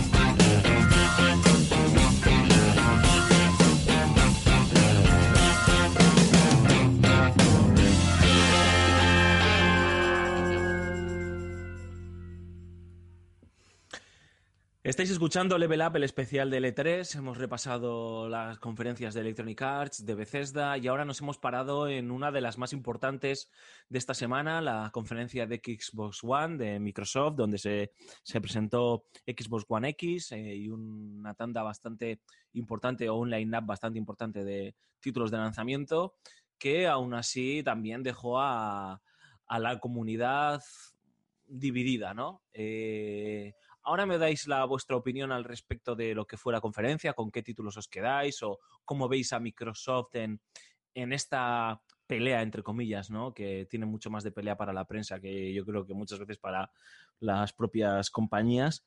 Eh, ¿Y cómo habéis visto, sobre todo, este Xbox One X, ¿no? Eh, esta nueva consola o esta consola intergeneracional que supuestamente es la más, bueno, supuestamente no, técnicamente es la más potente que hay eh, o que va a llegar eh, al mercado, eh, con una apuesta clara por, por la UHD, con los cuatro k nativos y todo, bueno, pues toda la miriada de especificaciones técnicas, eh, y que, bueno, ha sido muy aplaudido por, por eh, eh, los fans y los seguidores, pero que veo que entre nosotros nos ha generado cierto desasosiego, cierto desapego e incluso podría decir cierta indiferencia. Sí. Y creo que es importante hablar de ello. Sí, sí, sí, sí. A ver, eh, Xbox One X, o para resumir, Xbox. Eh, es, a mí la consola me da pereza. Es que me da pereza. Y creo que eh, hemos entrado en una dinámica un poco, un poco turbia para el jugador, porque está bien que haya algún dispositivo que se vaya adaptando a las nuevas eh, tecnologías, pero creo que llega tarde, como bien apuntaba antes Antonio, pero para que, por haber llegado tarde, y es lo que yo comentaba, es que pierde dinero con cada consola vendida. Es complicado, es complicado. Y si la guerra, la nueva guerra va a ser que yo la tengo a 4K nativos y tú no, pues me río yo y me, entra la risa, una risa enorme. Porque, joder, ahí es que estamos perdiendo la perspectiva de- del mundo del videojuego, que es jugar, coño, no déjate de resoluciones. Está bien que te adaptes y cada vez que ha salido una nueva generación, se ha adaptado como pasó de, de radiofrecuencia RGB y de RGB a HDMI, etcétera, etcétera. Pero así, en medio de una generación, pues como hablamos en su día con la PlayStation 4 Pro, que se nota que, que está ahí porque la una se tira un pedo y la otra se lo tiene que tirar igual. Y, y es que se ve. Además, han empezado a salir ya las primeras pruebas de rendimiento y, por ejemplo, Assassin's Creed 4, o sea, el Osiris, perdón, el Origin, Origin no, no corre a, a, a 4K nativos. ¿Y qué? ¿Y qué? ¿Pero y qué? O sea, ¿y qué? Y yo digo, ¿y qué? Si es un pedazo de juego. Es que es un juego, va a ser un juego como la Copa Un Pino casi con toda probabilidad. Ojo, igual me equivoco, ¿eh? pero no creo. Entonces, ¿qué más da? ¿Qué es esto? ¿Qué es peor juego? Ya no vale, ya no lo voy a jugar, es, es caca. ¿No tiene 4K nativos? Ah, yo es que lo juego a 4K nativos. Buah, tío, eres el auténtico hombre gamer, porque juegas a 4K nativos. Tío, tienes un problema como la Copa Un Pino. Y ahí lo dejo. Es que me cabrea, esto me cabrea mucho, tío. Me enciendo. Eh, Soy como Pablo Iglesias en el Congreso, tío, 12 horas ahí diciendo, no, mal, muy mal. Señor Rajoy, márchese. yo, Antonio. yo, eh, pues, estoy bastante en la línea de Rulo. ¿Por qué digo que llega tarde? Porque si tú sacas esta consola, esta misma consola, esta misma máquina, eh, cuando arrancó esta generación, eh, te posicionas en el mercado como la máquina más potente y ahí sí tienes un interés. Ahora, a estas alturas, no vas a revertir la tendencia porque tengas una máquina más potente, porque todos los juegos que se han lanzado hasta ahora le importa tres pepinos. Si la máquina es más potente, van a ir igual. Y de cara al futuro, como estás por detrás en el, en el mercado, las compañías no les interesa invertir mucho para adaptarse a tu potencia. Con lo cual, de cara al usuario medio, no va a implicar gran cosa. Luego, aparte, no, 4K. Bueno, es que incluso si el juego tiene 4K, da tu tele 4K. O sea, es capaz de tirar de 4K, porque es que no es un estándar ni mucho menos todavía. Bueno, pero poco a poco, pero, pero es que de momento, joder, macho, dale tipo. A- ahí voy, pero eso es, es que no es un. Ahora mismo, o sea, si la sacas hace cuatro años, era una máquina revolucionaria y te podías llevar el mercado. ¿Por qué? Porque tienes la máquina más potente. Si la sacas dentro de dos, tres años, el, el 4K está más cerca de convertirse en un estándar y tiene más sentido. Ahora es ni chicha ni limonada, llega demasiado tarde. Es- Eh, que, a ver, que, mío. que- que habrá. Tiene dos funciones, creo yo, esta máquina. ¿eh? Una es contentar a tu núcleo duro de usuarios. Bueno, tú, al de Microsoft, quiero decir contentar al núcleo duro de usuarios de Microsoft que puedan irse a la cama diciendo, bueno, pero yo tengo la máquina más potente. Bueno, fantástico. Y otra, un globo sonda. O sea, están probando a ver por dónde tirar con la siguiente generación. No, y que y Es que si no, no le veo sentido ninguno. O sea, si simplemente- realmente en No, Microsoft porque- se creen. No, es que más que eso, si realmente en Microsoft se creen que pueden revertir la tendencia y recortar distancias con Sony con esta máquina, no hay nadie al timón ahí. Pero no quieren recortar distancias. Lo que quieren, hombre, eso sería fantástico y estupendo, pero lo que quieren es quitar un trocito. Y si quitan un trocito po- un poquito, pues eso que no se lleva eh, Sony. Es lo único pero eso, que. re- eso es recortar distancias y, y el tema Pero- también es que eh, decimos, no, estas máquinas, ¿tendrán o no tendrán éxito estas máquinas intergeneracionales? Pero si es que tenemos ahí el caso de la PS4 Pro, ¿quién habla de la PS4 Pro? Buah, qué gracia me hizo cuando dijeron, no, es que esto es para nuestro núcleo de jugadores duros, de, de jugadores eh, pro y tal. Ah, ¿qué pasa? Que tengo la PlayStation 4 Pro y compro cuatro juegos al año, pero tengo la PlayStation 4 normal y me compro 20 juegos al año, pero no soy un jugador pro, ¿no? O sea, Bueno, eso ya el tema del naming y de marketing que no llevan A... Pues que cojan el marketing, tío, y se lo metan donde la espalda pierde su nombre. Ya. Pasa a llamarse que- Manolo. ¿Cómo, cómo se nota que, que la moción de censura nos ha hecho, nos ha emocionado más que el E3? No obstante, yo Em. creo que aquí Alfonso tiene algo más que decir, porque yo creo que me parece que tiene tele 4K, de los que estamos aquí, creo que solo él la tiene, ¿no? Eh, no sé el resto si tiene o no tiene, pero a ver, a mí es que eso me genera. La, la- el 4K se ve muy bien, el Ultra, el HDR se ve, se ve de cojones y, y he visto eh, los juegos de la Pro y, y- y se nota, se nota como la gestión de los colores y demás, no, creo que nadie va a negar eso, ¿no? Pero si ese, es tu, si ese tiene que ser tu, gana- tu gran argumento y se, lo, y se lo hago extrapolable a la PlayStation 4 Pro, Pro, ¿eh? Pero si ese es tu gran argumento, vendérteles 4K, más potencia y más historias, es que habéis dado en el clavo, tío. Eh, el mercado es de PlayStation hoy por hoy. Los desarrolladores, los estudios, están desarrollando para PlayStation y, para adaptarse a, a tus nuevas capacidades, a tus especificaciones y demás, eh, requiere un esfuerzo. Es que lo decía Jim Ryan en una entrevista. No estamos preocupados porque sabemos que esto requiere un esfuerzo, requiere una inversión extra, ¿no? Más, más equipo, más gente, más profesionales trabajando para, para hacer de este juego un poquito mejor, un poquito diferente en, en Xbox One X. Eh, y yo creo que va a costar que se dé ese el caso, ¿no? Y un ejemplo que no voy a decir que sea paradigmático eh, es este Assassin's Creed nuevo, ¿no? Eh, todo el mundo decía, y recuerdo, ¿no? Que una de las personas que lo decía, y ojalá me traga mis palabras, pero una de las personas que lo decía con cierto entusiasmo era José Carlos, ¿no? En su análisis, eh, José Carlos Castillo, de va a ser la consola que va a tener los mejores multiplataforma. Bueno, ya veremos si va a haber mucha diferencia. Si los, mm, los estudios multiplataforma, los third parties, van a dedicar esfuerzos extra en que esto se vea muchísimo mejor. Porque si empiezan a sacar juegos que no siquiera se ven de forma nativa en una tele 4K, pues apaga y vámonos. Y segundo, eh, que no sé qué clase de jodido ojo biónico tenemos que ver para diferenciar un 4K rescalado de un 4K. no. O sea, a ver, es que ya entramos en unas disquisiciones que sí, que nos van a poner a parir en los comentarios, que lo sé, pero es que entramos ya en una serie de disquisiciones que a mí me parecen que, como tú bien señalabas, Raúl, en tu introducción, en tu alegato inicial, tío, son son preocupantes. Y yo ya, para abrir otro melón, y en mi opinión ya no tengo mucho más que añadir al respecto a la conferencia de Xbox, me parece que lo vendieron luego muy mal. Joder, lo que la gente esperaba luego era un line-up de títulos, de, de ver a tus estudios first party eh, trabajando, ¿no? Trabajando seriamente en proyectos para esta Scorpio. Y no se vio nada de eso prácticamente, tío. Se vieron títulos que ya se conocían, Sea of Thieves, que tiene muy buena pinta, que a mí me llama mucho la atención, todo lo que tiene que ver con piratas por culpa de Tim Schafer y Ron Gilbert, pues, pues me suele llamar mucho la atención. Eh, Crackdown, por favor, tiene una pinta malísima, pero mala, mala, ¿eh? Mala de preocupar. Sí. Eh, Sí, sí, State of sí. Decay 2, mm, mejor no hablemos. Joder, es que, es que PlayStation lo que hizo muy bien el año pasado es sembró y dijo, mirad chavales todo lo que estamos trabajando. Ahora se lo podemos achacar este año en su conferencia, que nos han vuelto a enseñar lo mismo prácticamente. Pero mirad en lo que estábamos trabajando. Hostias, esto es que es la hostia. Y todos nos quedamos como locos, tío. Microsoft, en mi opinión, habló de muchos juegos, muchos son exclusivas temporales de lanzamiento o son títulos indie, que está muy bien, ojo, joder, que había algunos titulazos espectaculares, muy locos, pero el, hardcore, que es lo que dice Antonio, el que se va contento, se va muy contento porque tiene un pepino muy grande, pero es que también ese pepino, joder, tiene una vinagreta estupenda que le da un saborcito de la leche. Y yo aquí no he visto esa vinagreta, tío. O sea, a mí me ha faltado, a mí me ha dejado muy frío. Es que, es que Alfonso es lo que tú dices, o lo que ha los que has comentado con José Carlos Castillo. Es la, la consola que va a tener mejores multiplataformas. ¿Pero y qué? O sea, llevamos ya no sé cuántos años de generación y todo el mundo está dentro de esta generación, sea con Xbox eh, One, sea con PlayStation 4.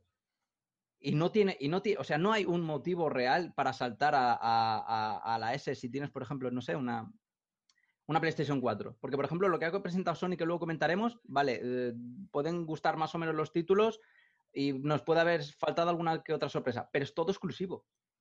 Con una PlayStation 4 yo puedo jugar a todo lo exclusivo de Sony, que no es poco, y a todos los multiplataformas que también puedo jugar en, en Xbox One S. Que X, que quiero un poco más de 4K, no sé qué hostias, pues me compro una Pro. Sin salir de Sony, me compro una Pro. ¿Qué pasa? Que Xbox eh, X eh, va a tener 10 terafo- teraflops más o si lo miro con lupa voy a ver mejores texturas. Bueno, Teniendo en cuenta que, que pero me voy a perder todo el incluso los que estamos aquí, que somos especialistas, nos costaría definir qué es un teraflop. Sí, sí, sí, claro, vamos, a mí lo de teraflops. le importa eso, pues, pues Vale, por hacer no, teraflop no. al usuario medio, pero bueno. Una Claro, cosa, que sí, que voy a romper una lanza por Microsoft, ¿eh? que Dale, de Antonio. lo- después de todo lo que raja. Estamos criticando eh, la situación general y la estrategia global de Microsoft en los últimos años. Si nos centramos en el E3, en realidad Microsoft ha estado mucho mejor que Sony. Sí, sí, sí, sí, yo creo que sí. Esto es como Barça-Madrid. Para que uno esté bien, el otro tiene que estar mal, o por lo menos peor. Eh, y en este caso, la conferencia de Sony ha sido lamentable para lo que se esperaba de Sony, para la posición en la que está. Y Microsoft, pues sí que ha sacado juegos, te pueden interesar más o te pueden interesar menos, pero es verdad que sacó muchos juegos, mucho indie, que sí, con todos los peros que tú le quieras poner. Pero como esto es vasos comunicantes, eh, Sony no ha estado bien, Microsoft ha estado mejor. En este Pero E3. juegos que puedes jugar en, en la, la consola de Sony también. Eh, Al menos la gran hablando de, es el estamos hablando, digamos, de el- el- lo que piensa el usuario de la consola cuando termina la conferencia y se va a la cama a dormir. Sí, sí, yo te Yo entiendo. creo que se ha ido más contento el de Microsoft que el de Sony. Sí, sí, sí, yo, yo claro, creo pero no es, así, ¿eh? no, es, es- no es objetivo, es humo. Bueno, Porque luego dice- el E3 pero es Porque que luego el E3 de. Sony dice, vaya, vaya pedazo de mierda que ha sido mi conferencia, me ha faltado de todo. Pero y el de y ve la de Microsoft dice, joder, que envidia una Xbox. Y luego piensa, o va a salir el juego que vaya a salir y dice, ostras, pero si este juego que tenía tanta buena pinta que presentó Microsoft, también lo puedo jugar yo. Correcto. o si no si es yo en digo una que consola, si es- hablamos es de la, PC. si hablamos de la situación general, evidentemente no hay, no hay debate posible, es que no cabe el debate. Pero eh, Claro. si pensamos exclusivamente en el show, por así decir, Sí. en, en esta ocasión Ah, ha estado sí. mejor Microsoft. Claro, la sensación que te queda una vez que terminan las conferencias, eh, en términos generales. Hmm. Parece que al fin, a buenas horas, se ha quedado con la copla de lo que tiene que hacer en. De lo que Ha que muerto. hacer en una, lo que tiene que hacer en una conferencia. eso solo. pasa por mentar al diablo tres veces, que se ha caído, se ha ido. Efectivamente. Ay, ¿te Raúl. ¿Estás hablando bien de, de Xbox? Fuera. Raúl, tu Dime. conferencia de. Tu opinión sobre la conferencia en general, los títulos, con qué te quedas, qué, qué sabor De- de boca te ha dejado, más de- allá de, de X. De, de Microsoft, dices. Sí, sí, Eh, sí, sí. Bueno, a mí, a mí me ha gustado porque ha presentado mucho y porque ha dado fechas. Ha dado fechas y eso me gusta, que dé fechas. Porque eh, la de Sony, por ejemplo, no, no ha dado fechas. Han Me sido, caído, he visto más. dos- Te has caído, sí. Has nombrado a. Xbox cuatro veces y te has caído, es lo que tiene. Eh, Pues eso, que, que me, ha, me ha gustado más que la de Sony, por ejemplo, por eso, porque ha dado más fechas y la de Sony no. Pero bueno, eh, sin entrar a comparar, eh, simplemente pues eh, me quedo con títulos. A ver, el que me quedo es con el Metro Redux o y Metro Exodus, ¿no? Es Exodus. Sí. Sí. Me, que- me quedo en ese juego, porque me, me jugué a los dos primeros, me dejaron un sabor de boca muy bueno, con un regustillo muy rico, muy rico, y, y le tengo muchas ganas a esta tercera parte, que por lo que veo y por el subtítulo, eh, pinta grandioso y que gráficamente tenía una pinta brutal, lucía espectacular. No sé si estaba creado... Yo no sé lo que era gameplay y lo que era. Eso es.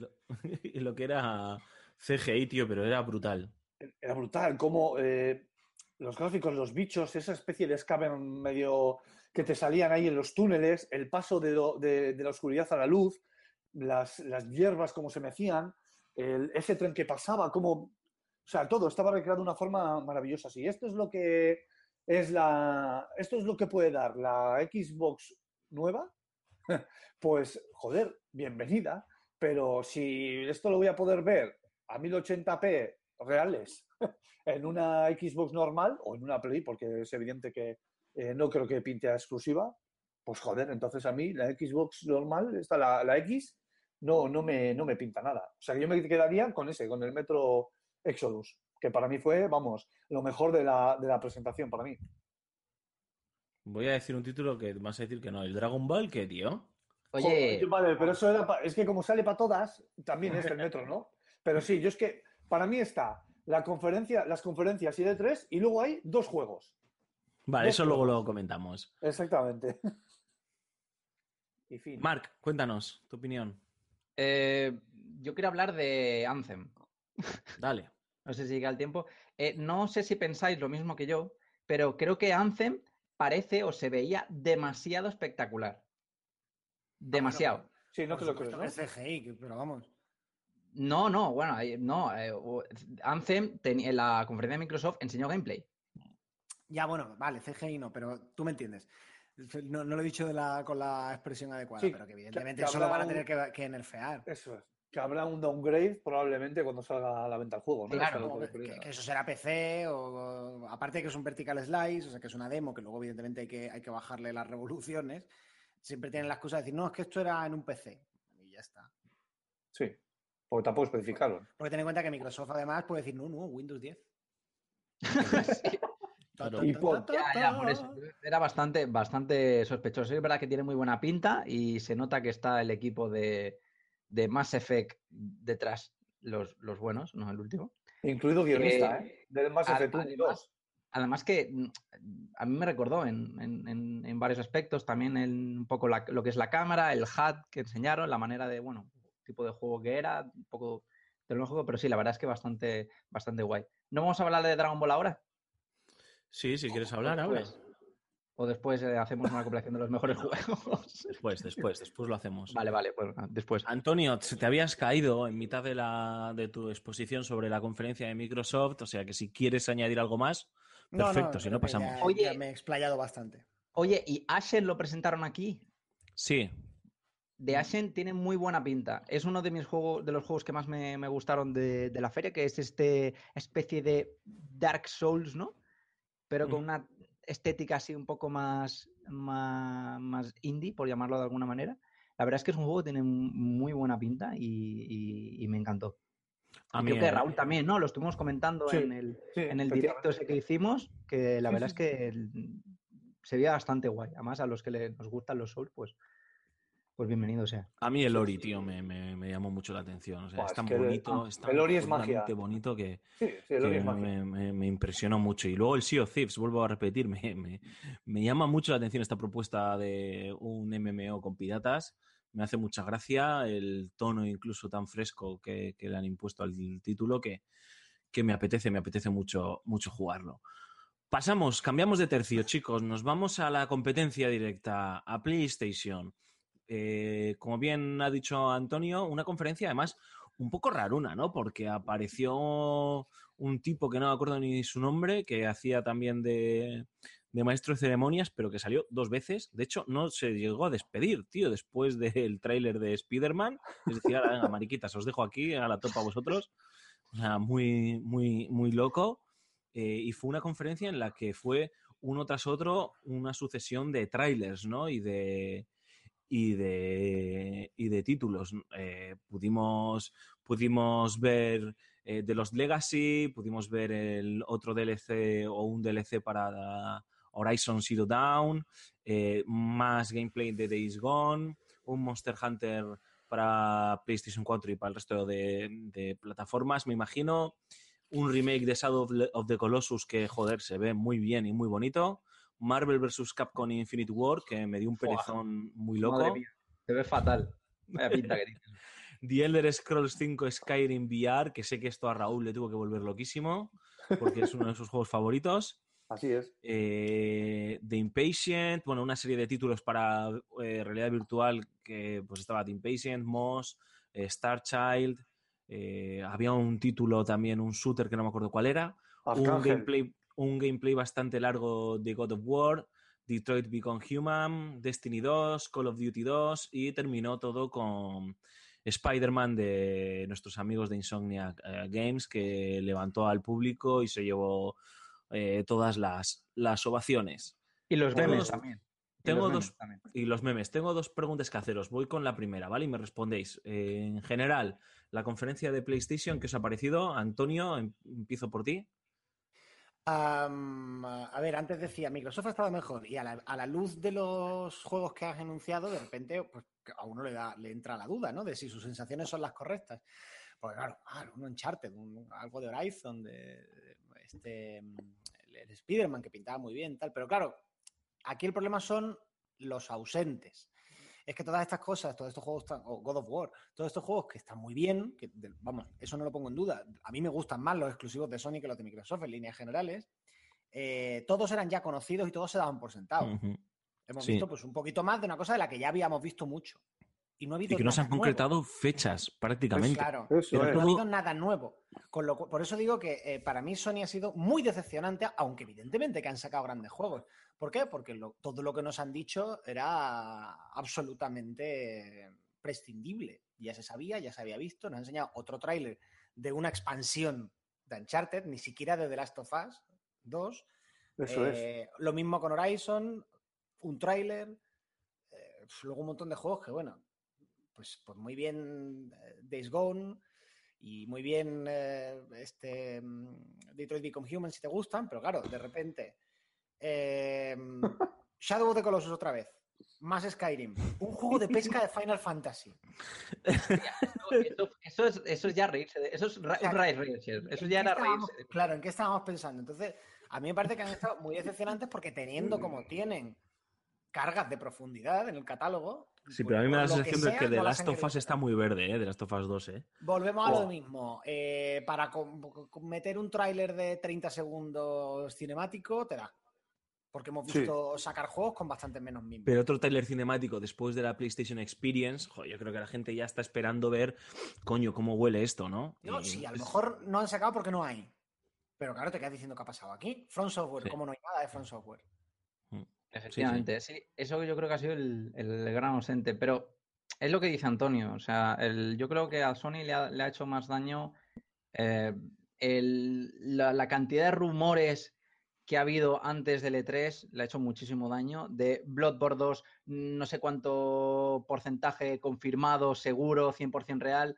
Eh, el de las Sofas 2, que todo el mundo esperaba. El nuevo juego en el que está, no, la nueva IP en la que está trabajando Miyazaki, ¿no? Yo creo que son los tres Mm. ejes gordos y alguna que otra eh, exclusiva. Pero yo creo que, por ejemplo, la gente es muy injusta con algunos juegos que se han enseñado. Por ejemplo, sé que va a sonar a, coña, ¿no? Pero el DLC Los Legacy, vale, es un DLC de un juego que no es que ya ha salido, que no es de las Sofas 2, pero es un juego que utiliza un motor ya, bueno, que, que viene de otro, que utiliza un motor ya que yo creo que no se puede explotar más, que tiene una duración, super, eh, como han dicho, tiene una duración superior a Uncharted 1 y Uncharted 2. O sea, es que es prácticamente otra Uncharted. O sea, que, que la realmente merece la pena. Si sacas, como dijo el de, de- el de no, no me acuerdo cómo se llama, el de Naughty Dog, salió después diciendo, colgó en Twitter diciendo, sí, no hemos enseñado sí.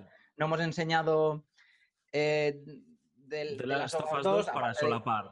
Claro, para solapar, porque es que es un juego que va a salir en, en agosto y un juego que la verdad es que tiene muy buena pinta y que coño, que no te va a durar, no te van a cobrar 40 euros porque dure dos o tres horas, sino que te va a durar 12. Entonces, se me que se quedaría un poco en, en ti- en tierra de nadie. Y aparte de Spider-Man, tanto de Spider-Man como de God of War, sí que se habían presentado, pero apenas se había visto nada, porque nadie sabía cómo era, nadie sabía cómo era Spider-Man hasta que nos han puesto ese pedazo de, de- de gameplay que se ha llevado la, básicamente la conferencia. Y con, por ejemplo, con God of War también nos enseñaron gameplay en el año pasado, pero yo no lo había visto. Yo ahora sí que me queda claro qué es lo que es eh, este God of War nuevo, porque en el anterior no parecía tan de acción, parecía un poco más un poco más tranquilo, un poco más pasivo, que sí que tenía momentos de acción, pero estaban, la acción estaba muy verde. Ahora sí que parece un God of War de verdad y sí que me alegro un poco más de la vuelta de Kratos. Parece que, que luce, que luce espectacular. Y el. Ya será por fanboyeo, porque es uno de mis, juego- de mis juegos favoritos, pero de la, el Shadow of the Colossus tiene una pinta brutal. Aparte que no es un remaster, es un remake. O sea, lo han Sí, sí. hecho, han conservado la estructura del juego eh, original y han, lo han rehecho absolutamente todo. Es que hay un. Podéis meteros en YouTube, buscar una, una- una comparativa y vais a ver cómo hay. No, no, que parece un juego del futuro. muchísima diferencia. Sí, sí, efectivamente. También dice que se van a introducir no sé qué cambios Uf, nuevos, pero favor. bueno, aún no se sabe nada más. Pero la verdad es que, no sé, la verdad es que mm, apetece bastante. Y ya, y no es, no es como, no es como Skyrim, es que Skyrim verlo ya cansa. Hmm. Pero esto, es- no sé, es algo, es algo diferente. Sí que es verdad que no que me dejaron con un sabor bastante agrio, sobre todo al final. Me esperaba como mínimo el juego de Miyazaki o el Bloodborne 2, pero bueno, mm, tampoco me pareció la, el bodrio, la mierda que, que de- con la que se, se ha pintado. No, no aquí, ¿no? sino en general. Eh, Rulo, cuéntame. A ver, a mí. eh, la Ah, perdón, perdón, perdón, perdón. Eh, antes de, y Monster Hunter, que tiene muy buena pinta. Ya está. Eh, a mí la conferencia de Sony me, no, no me ha gustado, o sea, me ha gustado, pero no me ha terminado de llenar tanto, igual como sí lo ha hecho la de, la de Microsoft, que, que para mí ya he dicho que, que igual está un puntito por encima. Eh, me ha faltado fechas, o sea, la conferencia de Sony para mí ha sido la conferencia de 2018. Eh, lo tenía muy fácil porque yo cuando he terminado la conferencia, para mí no ha sido la conferencia God of War, ha sido la conferencia de la ausencia del de Last of Us 2 que sí que podían haber sacado, aunque sea cualquier mierdecilla de, de tráiler o algo un poquito más de, yo qué sé, cualquier cosa. Y ya eso hubiera contentado, pero no lo han hecho. Eh, porque sí, me sacas un gameplay de God of War, yo ya sabía más o menos por dónde me iban a ir los tiros, y no me dices ni siquiera una fecha cerca, eh, un poco, ¿no? Bueno, Así, principios, en principio, eh, dicen principios Sí, de, early, de sí. 2018, ¿no?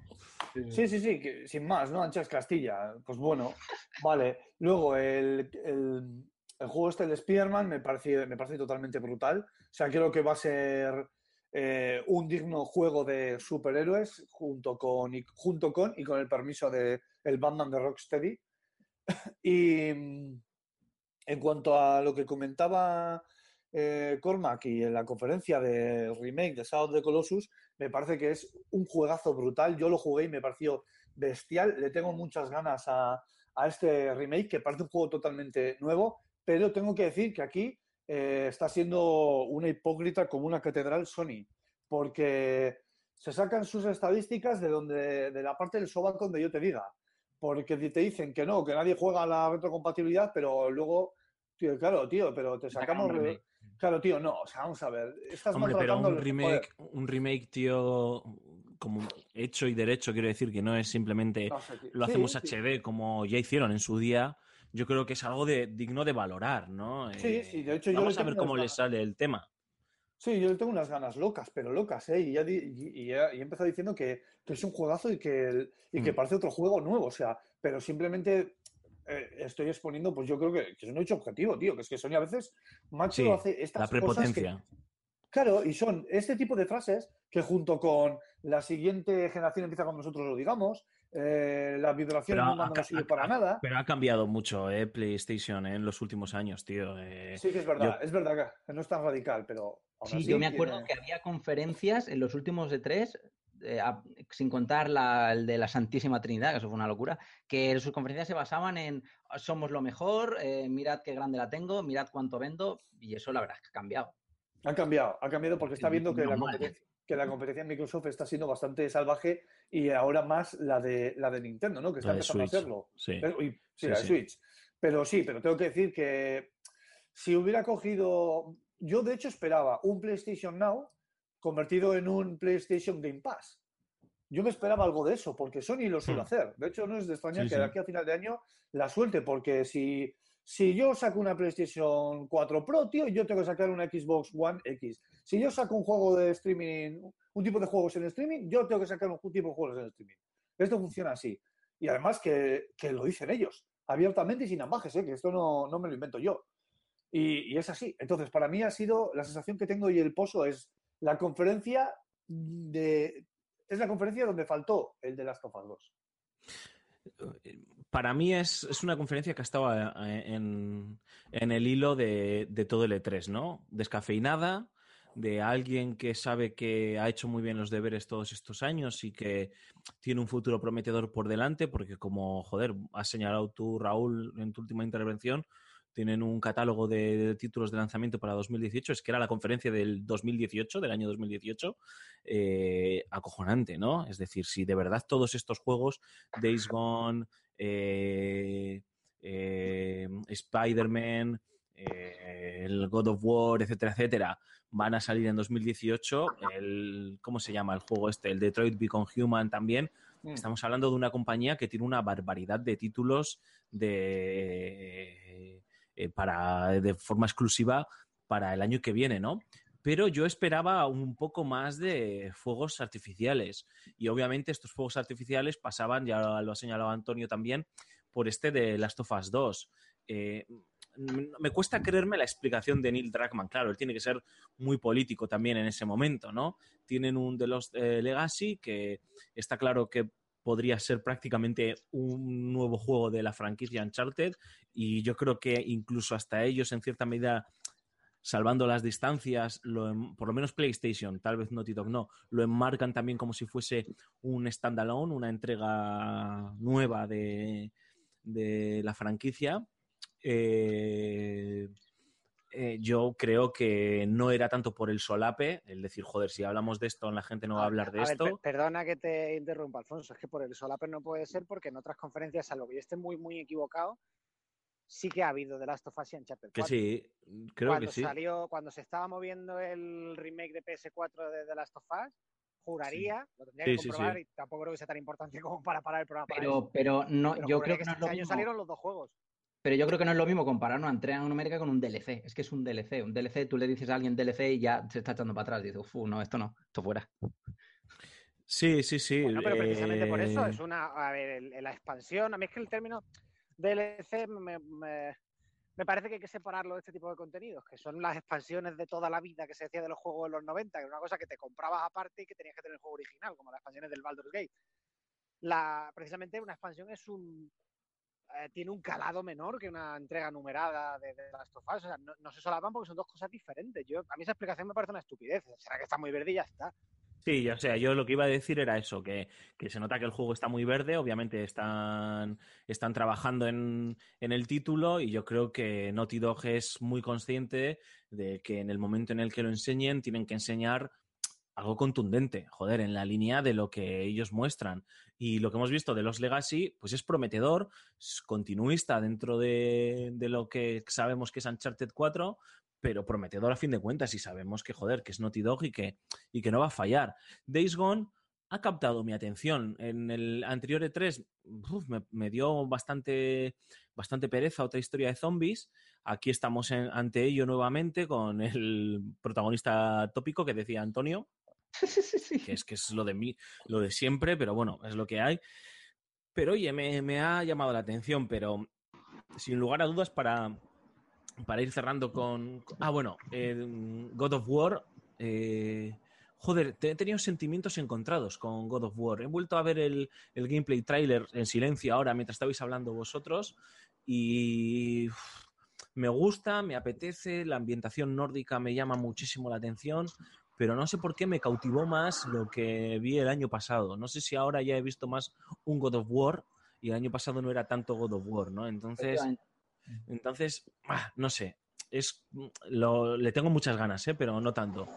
Sé que lo que voy a decir ahora está en la línea de lo que cualquiera de nuestros oyentes que nos conozcan esperaría de mí, pero es que Detroit Become Human me da un perezón enorme, tío. O sea, ya no es, ya no es mi animadversión a todo lo que te huele a David Cage, sino, y ahora intento ser objetivo, chicos, ¿no os parece que cómo lo presentaron fue demasiado aburrido? El, Es, Sí. es todo de Sí, sí, cortometraje de totalmente de acuerdo. aficionados, tío, de escuela, de estudiantes de, de- de escuela, yo qué sé, no sé, es todo de un que David Cage, eh, es un- una burbuja que hay que pinchar. David Cage no sabe escribir, no escribe bien.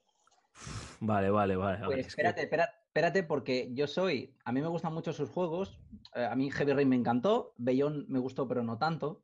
Pero bueno, me gustó más porque estaba Ellen Page. Pero. Pero este sí que es verdad que cuando lo presentaron me dio mucho hype porque es, un, es una temática que a mí me gusta mucho, Sí, tema robótica, tema transhumanismo, a mí eso me gana, mm, te lo aseguro. Sí, Pero sí yo que es verdad, pero sí que es verdad que yo he visto este gameplay y yo me estaba muriendo del aburrimiento. Yo, por favor, que cambien, que pongan ya otra cosa. Joder, Ah, oye, pero Estoy gameplay. totalmente de acuerdo contigo. Son juegos gameplay, que de ¿no? por sí no tienen nada de jugabilidad y están todos basados en, en la historia y en la narrativa. Re- Hmm. A ver, acepto que los juegos anteriores, si bien no están bien escritos, por lo menos sí son efectistas. Llama la atención, mucho giro de guion y mucho momento de ay, qué penita y no sé qué. Vale. Pero claro, si no consigues ni siquiera eso de, de- de- de que te dé la sensación de que está bien escrito porque te llevan de aquí para allá, pues ya apaga y vámonos. Es que yo, es que este tío de verdad que no entiendo cómo ha llegado a lo que ha llegado. Hay, hay una la diferencia pasta. que es que a Alfonso le aburre, a mí me quema la sangre. Sí, no, no, a ver, yo, yo sé por dónde vas tú, Antonio, porque pues por tu formación, también por tu sensibilidad con todo lo que tiene que ver con, con lo, artístico, lo que esté bien escrito, lo que esté bien dirigido, bien hecho, pues eso es lo que a mí es que me aburre. Y luego también eh, estoy contigo, me parece que la pose de David Cage, joder, tío, es que se cree que es el puto Woody Allen de los videojuegos. o sea, No, ya no, no claro, es- me cabrea por eso. Quiero decir, si no fuera por esa actitud, diría, bueno, pues son juegos malos, no me gustan y ya está. Pero es que yo Entonces, creo. claro, vas yo es que creo si no diciendo que vas a cambiar la industria y me sacas estos podridos, pues chicos, Pero es que yo creo que si no va de ese palo, no sé cómo, no sé cómo un terrao, ¿eh? Claro, claro. también es verdad, también es verdad. Entonces yo creo que, cua- que- que- que- es como el que comprarlo por lo que vale y venderlo por lo que él dice que vale. Claro, yo creo que es como un poco el youtuber, que luego ya él llega a su casa y se quita la camiseta de super empresario, eh, rompedor, artístico, cineasta y no sé, se pone un pijama normal. No, ese Yo creo que está es convencido de que es un genio.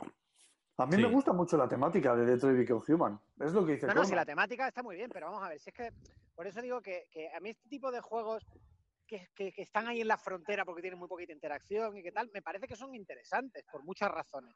Desde un punto de vista mecánico, porque de entrada te presentan el debate de dónde empieza el videojuego eh, o, dónde acaba el videojuego, dónde empieza la película interactiva.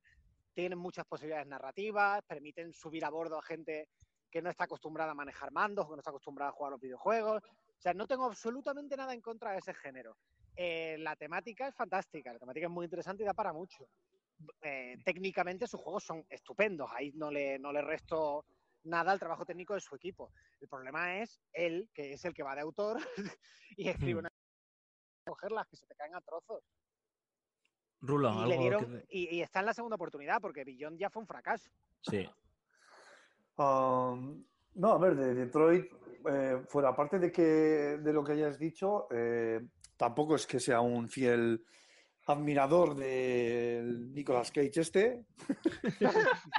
y pero ¿qué quieres que te diga? A mí las temáticas y los juegos que sacan, no sé, a mí me gustan. Eh, No, el tío acierta con las temáticas, Sí, eso hay que decírselo. Es un gañán que sabe acertar con las es un temáticas. magufo, es un magufo, tío. Pero y pone es- buenas, buenas ideas, o sea, buenas, buenas premisas, pero es que, Claro, y tío, las- es que. Y las disfraza, las viste, esas ideas las viste de personajes más o menos conocidos, que no sé si en, en este último habrá alguna cara conocida, como fue Ellen Page o William Estaba Dafoe. Jennifer Lawrence, ¿no? ¿Está Jennifer Lawrence?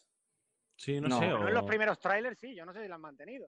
Pues, pues yo no he visto el nombre de Jennifer Lawrence. Tiene la cara, ¿eh? eh, sí, la, la- tiene cara de Jennifer Lawrence, pero no, no es Jennifer Lawrence esta. ¿eh? Buah, pues un ¿No? plagio total del careto de. Jennifer Lawrence. Bueno, pues va a le ser mandan, la le mandan cuando cómic Esta es la Ya. cara, la cara del tráiler ese, que era un tráiler nada más. de cara, sí, ¿no? O De Cora. cara de cara, sí, sí, que era una, ¿cómo se llama eso? Un No, No, una demo técnica. Es Pero una demo salió- técnica. claro, pero luego salió un segundo tráiler, creo que recordar que un año después, o un par de años Sí, después, sí. en el que había un personaje que si no era ella, es que les tiene que meter una demanda por... por- Efectivamente, No, de es, es eso, le tiene que meter una demanda, sí. Sí, por Es favor. como lo de, de Ellie con Ellen Page, que no llegó Sí. a nada, pero lo mismo, Sí. Bueno, no, Bueno, lo de lo de Ellen Page con The Last of Us, por ejemplo, eh, no es que no llegara a nada. es que hizo una llamadita al abogado y le tuvieron que cambiar la cara al personaje. Sí, hubo, hubo un cambio ligero eh, de la cara. Lo justo para que no te pudieran demandar.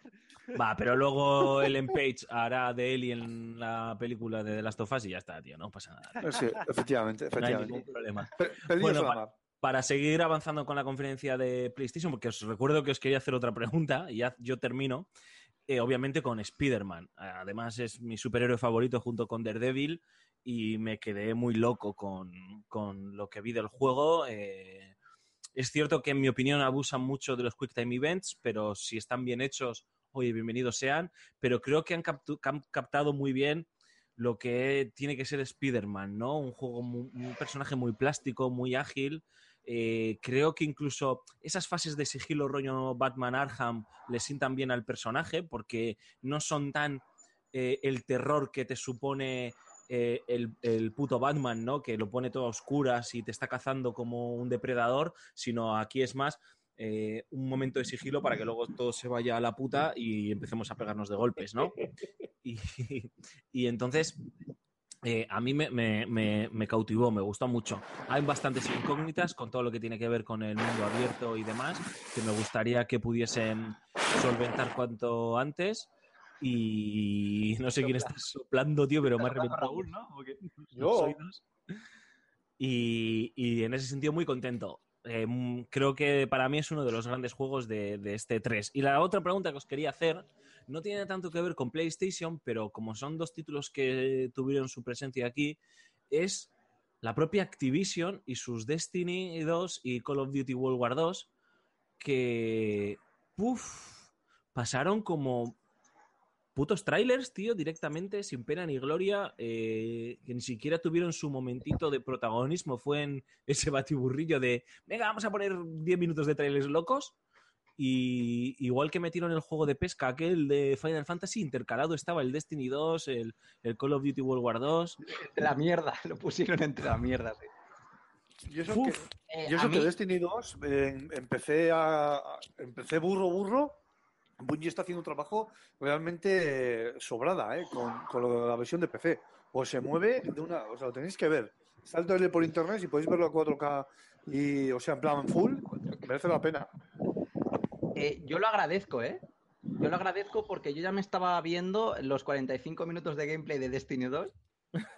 Y digo, por, por favor, por ahí no pasa. Así que agradezco que yo lo siento a quien le guste, pero, pero agradezco que hayan pasado tan desapercibidos. Sí, ¿eh? no sé, es preocupante. Mínimo para Hombre, es que preguntar. tema, tema de Destiny no tanto, ¿no? Pero el tema de Call of Duty, es verdad que igual por lo que aca- acaba siendo del E3 o por lo que esperamos de, de ella, es una feria de humo y espejos y de, de expectación y de tal, pues igual realmente una- un juego que sale todos los años, pues a lo mejor tampoco es el sitio. Yo ahí entiendo un poco Activision que diga, mira, mi juego sale todos los años, yo me harto de vender igual, esto además es un deporte electrónico, igual esta no es nuestra liga. Entiendo que puede ir por ahí un poco el, el pensamiento. ¿Por qué me voy a gastar un dineral eh, en, en hacer Sí. una cosa que a mí realmente ni me va ni me viene y no me va a que, nada? pero que es, digo que es sorprendente que incluso antes se aliaron ya directamente con una first party y decían, bueno, pues en tu conferencia, joder, eh, o en mi conferencia te voy a dar 15 minutitos de protagonismo, te traes a, a alguien del estudio o a quien sea y nos hacéis una demo y tal, ¿no? Es que aquí eran dos trailers que pasaron ahí, pispas, y que no sé si a lo mejor el mensaje que lanzan es ese, ojo, ¿eh? pero que no deja de ser sorprendente. Bueno, también por dinero baila el perro, pues nadie le habrá ofrecido lo que ellos pedían. Hmm, Puede ser. Puede ser. Y, y lo de Destiny, pues es que no lo sé. Eh, eso sí que no sé cómo, cómo encuadrarlo, porque sí que es un juego que tiene mucho, o que ha tenido muchos fans, sigue teniendo muchos jugadores, despierta expectación y sin embargo pasa un poco de puntillas. La verdad es que no, eh, no veo claro por qué. Eso sí me ha, sí me ha sorprendido un poquito más. Que te lo reconozco. Y Spider-Man, pues coincido en que tiene una pinta fantástica y yo tengo muchas ganas de cogerlo. Es verdad que es un superhéroe que se presta, Sí, eh, sí. que se adapta fácil al videojuego y hay, eh, bueno, fácil, es decir, ¿no? Pero vamos, que es de los que me- mejor se pueden adaptar y hay grandes juegos a partir de los que construir. Que utilizar. Hay un Spider-Man de PS2 que era una joya. Sí, sí. Y a ver, y que copien descaradamente, si pueden hacerlo, obviamente, el, el- las, las ideas o el eje de, de, de los Arkham, ¿no? Es decir, a ver, Bueno, obviamente no tiene nada que ver, ¿no? El combate de los Arjan lo, lo ha copiado todo el mundo ya. Sí, sí, por eso mismo. Es decir, que no se vuelvan locos, que, que- que cojan esa idea. Y luego que yo espero que nos cuenten una historia de, de, de un, un Peter Parker. Yo creo que las mejores historias de, de las viñetas de Spider-Man son en las que eh, la vida de Peter Parker y la vida de Spider-Man colisiona, ¿no? Y Sí. vemos a Peter Parker dudando eh, de, de- de si ser el hombre araña o, o seguir siendo el personaje, que, la persona que es eh, cuando es un anónimo normal y corriente, ¿no? Yo Sí, creo un que Spider-Man que tiene que pagar el alquiler. eso es, tío. Yo espero que vayan por ahí, que, que- que intenten explorar ese, ese tipo de, de historias. A ver si Fíjate que es la parte que más miedo me da, porque si no he entendido mal de lo que he visto, eh, en principio está, el juego está fuera del, del universo cinemático. Sí, Eh, y está fuera también de los guionistas y del equipo universo cinemático. Eh, quiero decir con esto que no hay, que no están trabajando codo a codo con Marvel, que tendrán un guionista propio. Y vamos a ver qué sale de ahí, porque hay buenos guionistas en el mundo de los videojuegos y también los hay muy malos. sí, sí. Y las historias de superhéroes, como al final eh, son muy basadas en la mecánica, que decir, un buen juego de Spider-Man que sea divertido de jugar, pero que tenga una historia de mierda, va a seguir siendo un buen juego de Spider-Man, porque lo importante es tirarte las arañas. Sí, sí, sí. Entonces la historia, verdad que puede, que a mí me da un poquito más de miedo. Pero bueno, yo sigo diciendo lo mismo que dónde está Rocksteady y qué están haciendo. Otra de las incógnitas de este 3, macho. Que lo único que hemos podido ver de Warner así ha sido lo del Shadows of Mordor, ¿no? Eh, Shadow of Mordor, eh, no, eh, Shadows of War. Shadows of War, eso es. Bueno. Eh, mm, Hacemos una pequeñísima pausa. Bueno, Antonio, no sé si te despedimos ya. Sí, yo creo que ya casi, para no irme a mitad de- del siguiente bloque, ya os digo adiós, que ya tengo que echarle un vistazo a mi hija, que ya, ya me estoy columpiando un poco hoy. Bueno, pues nos escuchamos la semana que viene, caballero. Aprovechamos para despedirte, hacemos una pequeña pausa y ya nos metemos con... Invito a los oyentes a que entren. Hemos publicado un, eh, un resumen de todo lo que ha sido el E3 en un minuto, exactamente 60 segundos. Todas las conferencias resumidas en 60 segundos. Y la semana que viene quiero abrir un debate tanto con vosotros como con los lectores de los, de los juegos que han protagonizado el E3 por no estar, de los grandes ausentes. Creo que es un tema que, que hemos tratado hoy ligeramente y que ahí lo dejo. Pues ahí lo dejamos, Antonio. Venga, un abrazo, un beso a todos, chicos. Chao, chao. Por la sombra. Y nosotros paramos cinco segunditos y volvemos ya con Nintendo y con Ubisoft. Hasta ahora. You shake my nerves and you rattle my brain. Too much love drives a man insane. You broke my will, but what a thrill. Goodness gracious, great balls of fire. I let you love what I thought it was funny. You came along and woo, now honey, I've changed my mind. This love is fine. Goodness gracious, great balls of fire. Kisses, baby. Mmm, feels good. Hold me, baby. Well, I want to love you like I love a should. You're fine, so kind. Tell this world that you're mine, mine, mine, mine. I chew my nails and then I twiddle my thumb. I'm real nervous, but it sure is fun. Come on, baby. It drives me crazy. And this girl is just great balls of fire.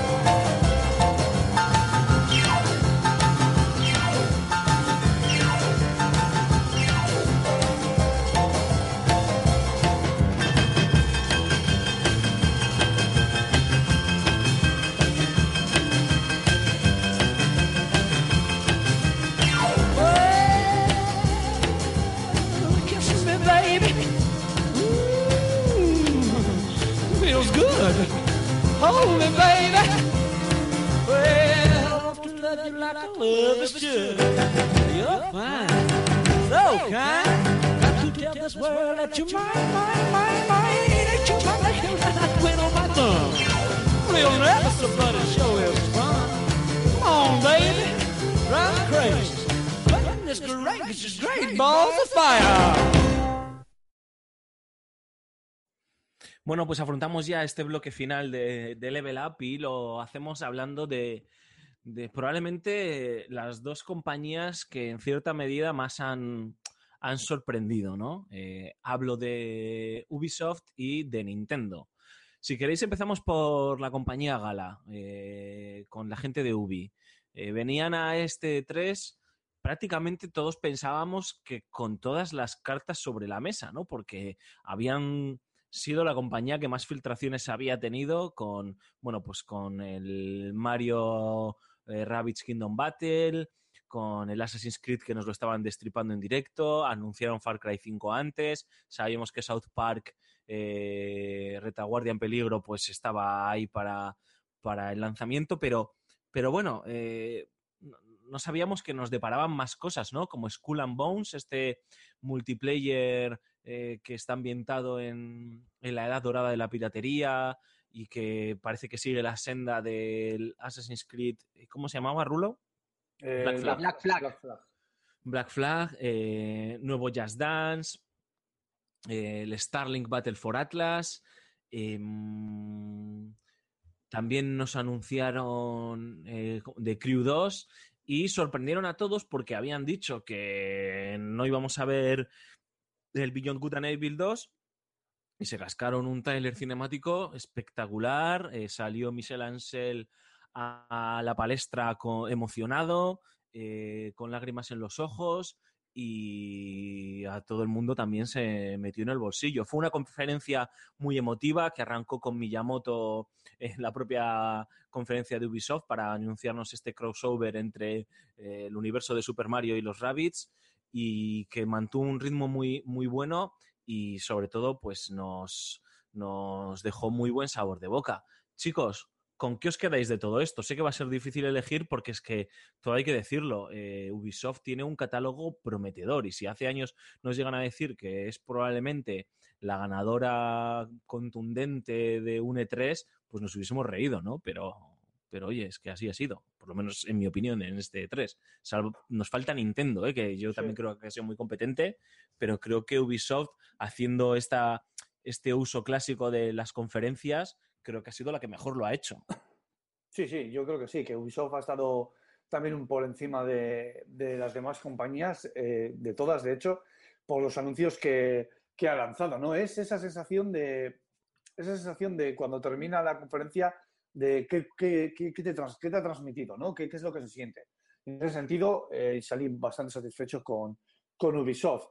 Y eh, si me tengo que quedar con, con eh, un título de todo lo que presentó, fue, bueno, me voy a quedar con dos. El Assassin's Creed, en primer lugar, que pinta brutal y que seguro que coincidís conmigo. Ya era hora de que eh, le han dado un descanso, un merecido descanso a la saga y, parece que va a, re- a retornar con todas las de la ley. Me quedo también con ese crossover, ¿no? Entre Mario y los Rabbits, que me parece brutal, con una estética increíble, muy gracioso y que seguro que, que me va a hacer pasar unos ratos, vamos, increíbles. Mm. Ahora hablo yo. Vale. Sí. Eh, a ver, eh, yo me quedo también, ahora yo me quedo también con dos. Uno con eh, Assassin's Creed Origins. eh, y a mí yo he sido un fan de la saga, excepto, exceptuando los dos últimos, que ya creo que ya se estaba estirando demasiado el chicle. Ya había ganas de, de un retorno por todo alto de esta saga. Mm, no sé muy bien cómo lo van a tratar a nivel de, de trama, por tema ánimos y demás, pero la verdad es que de momento tiene, tiene muy buena pinta, eh, se ve muy, muy espectacular. creo que puede devolverle un poco de vida a, a la saga y hacernos ver a todos que este es el Assassin's Creed que estamos esperando. Mm. Así que es uno de- con los que me quedo. Y el otro es eh, que sí que es verdad lo que han dicho, que no lo iban a enseñar y no nos lo han enseñado. O sea, al menos el gameplay. Pero sí que hemos visto ese tráiler CGI tan alucinante de Beyond and Evil 2, que sí que es verdad que hablar de un tráiler, bueno, pues tampoco es muy objetivo. Pero a mí me, a mí me, me- me llamó bastante la atención eh, y tiene mi curiosidad el título, así que es- lo único que espero es ver más y, y más y a ver si lo enseñan jugable y dan fechas y, y lo que sea. Pero es que la verdad que fue, a mí me pareció una, una bonita forma y una buena forma de terminar, de terminar Sí. la conferencia. Sí, sí, sí, sí, estoy, estoy contigo. Yo veo difícil elegir un título porque hay muchos que me gustan mucho, ¿no? El propio South Park, eh, Retaguardia en Peligro, me apetece jugarlo porque, porque el primero me entretuvo mucho y me hace mucha gracia este tipo de juegos eh, de rol tan canallas y tan macarras y tan divertidos.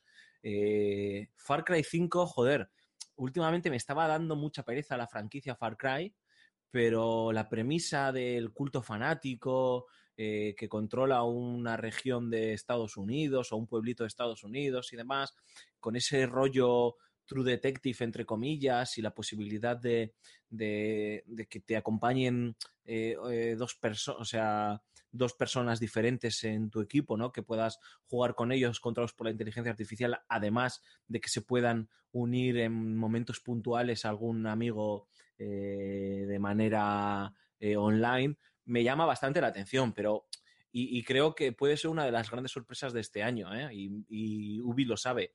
Pero sin lugar a dudas, creo que todos coincidimos, y, así ha sido, que el retorno gordo es el retorno de Assassin's Creed eh, Origins. Todos estaba, todo el mundo estaba diciendo, tío, o sea, necesitamos un Assassin's Creed eh, ambientado en, en, el antiguo Egipto y han cogido las, la, la, sartén por el mango y nos ofrecen el, uno del, el título más grande de toda la franquicia, con una ambientación que se ve espectacular, con diversidad de localizaciones, con una vuelta de, tuerca a lo que tiene que ver la vista de águila, eh, con eh, nuevos movimientos, un nuevo enfoque del combate, que sí que es cierto que por lo que he leído por ahí tienen que remozar, pero vamos a cruzar los dedos.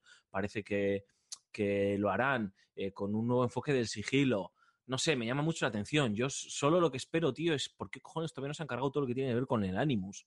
Creo que a nadie, a nadie ya le interesa. ¿Hay, ¿Hay, alguien que siga ya esa parte de la trama? Es que nadie sabe ya de qué no, va eso. Es más, hay un, uno de los últimos títulos, después de que terminase la trama del Animus, el tema de Animus eh, fue totalmente relleno.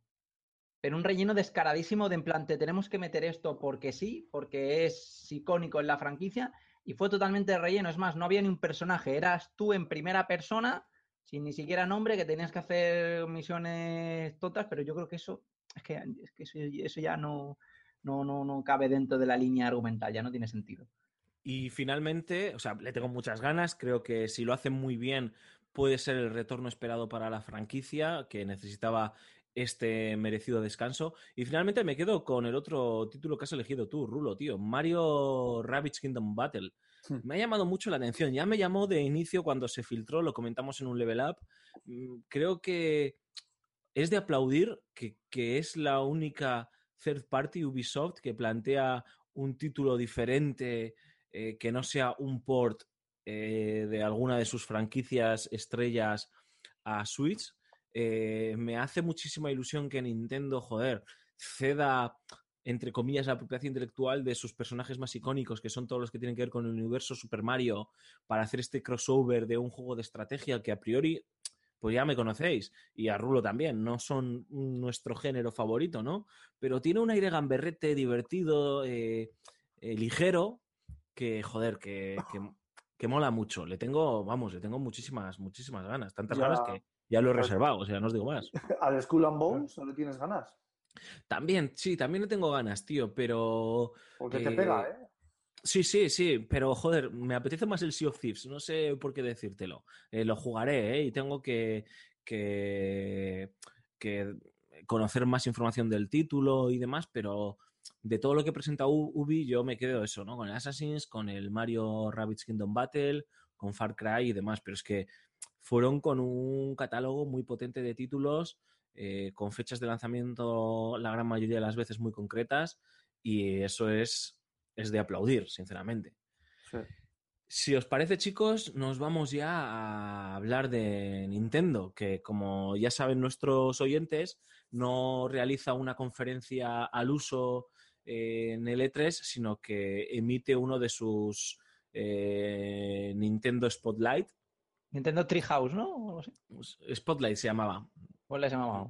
Nintendo Spotlight, que además nos dejó un poco preocupados porque se filtró que no iba a tener una duración que llegase a los 30 minutos. Entonces ya estábamos pues todos con las orejas tiesas diciendo, y además dijeron, no es una duración de 30 minutos y se va a centrar mucho en, un, en el line-up más inmediato de títulos que va a recibir Switch en los próximos meses. Entonces, claro, ya todos estamos esperando. Bueno, pues vamos Sí. a ver un mi gameplay muy, muy tocho de Odyssey y ya está, ¿sabes? De Mario Odyssey y ya está.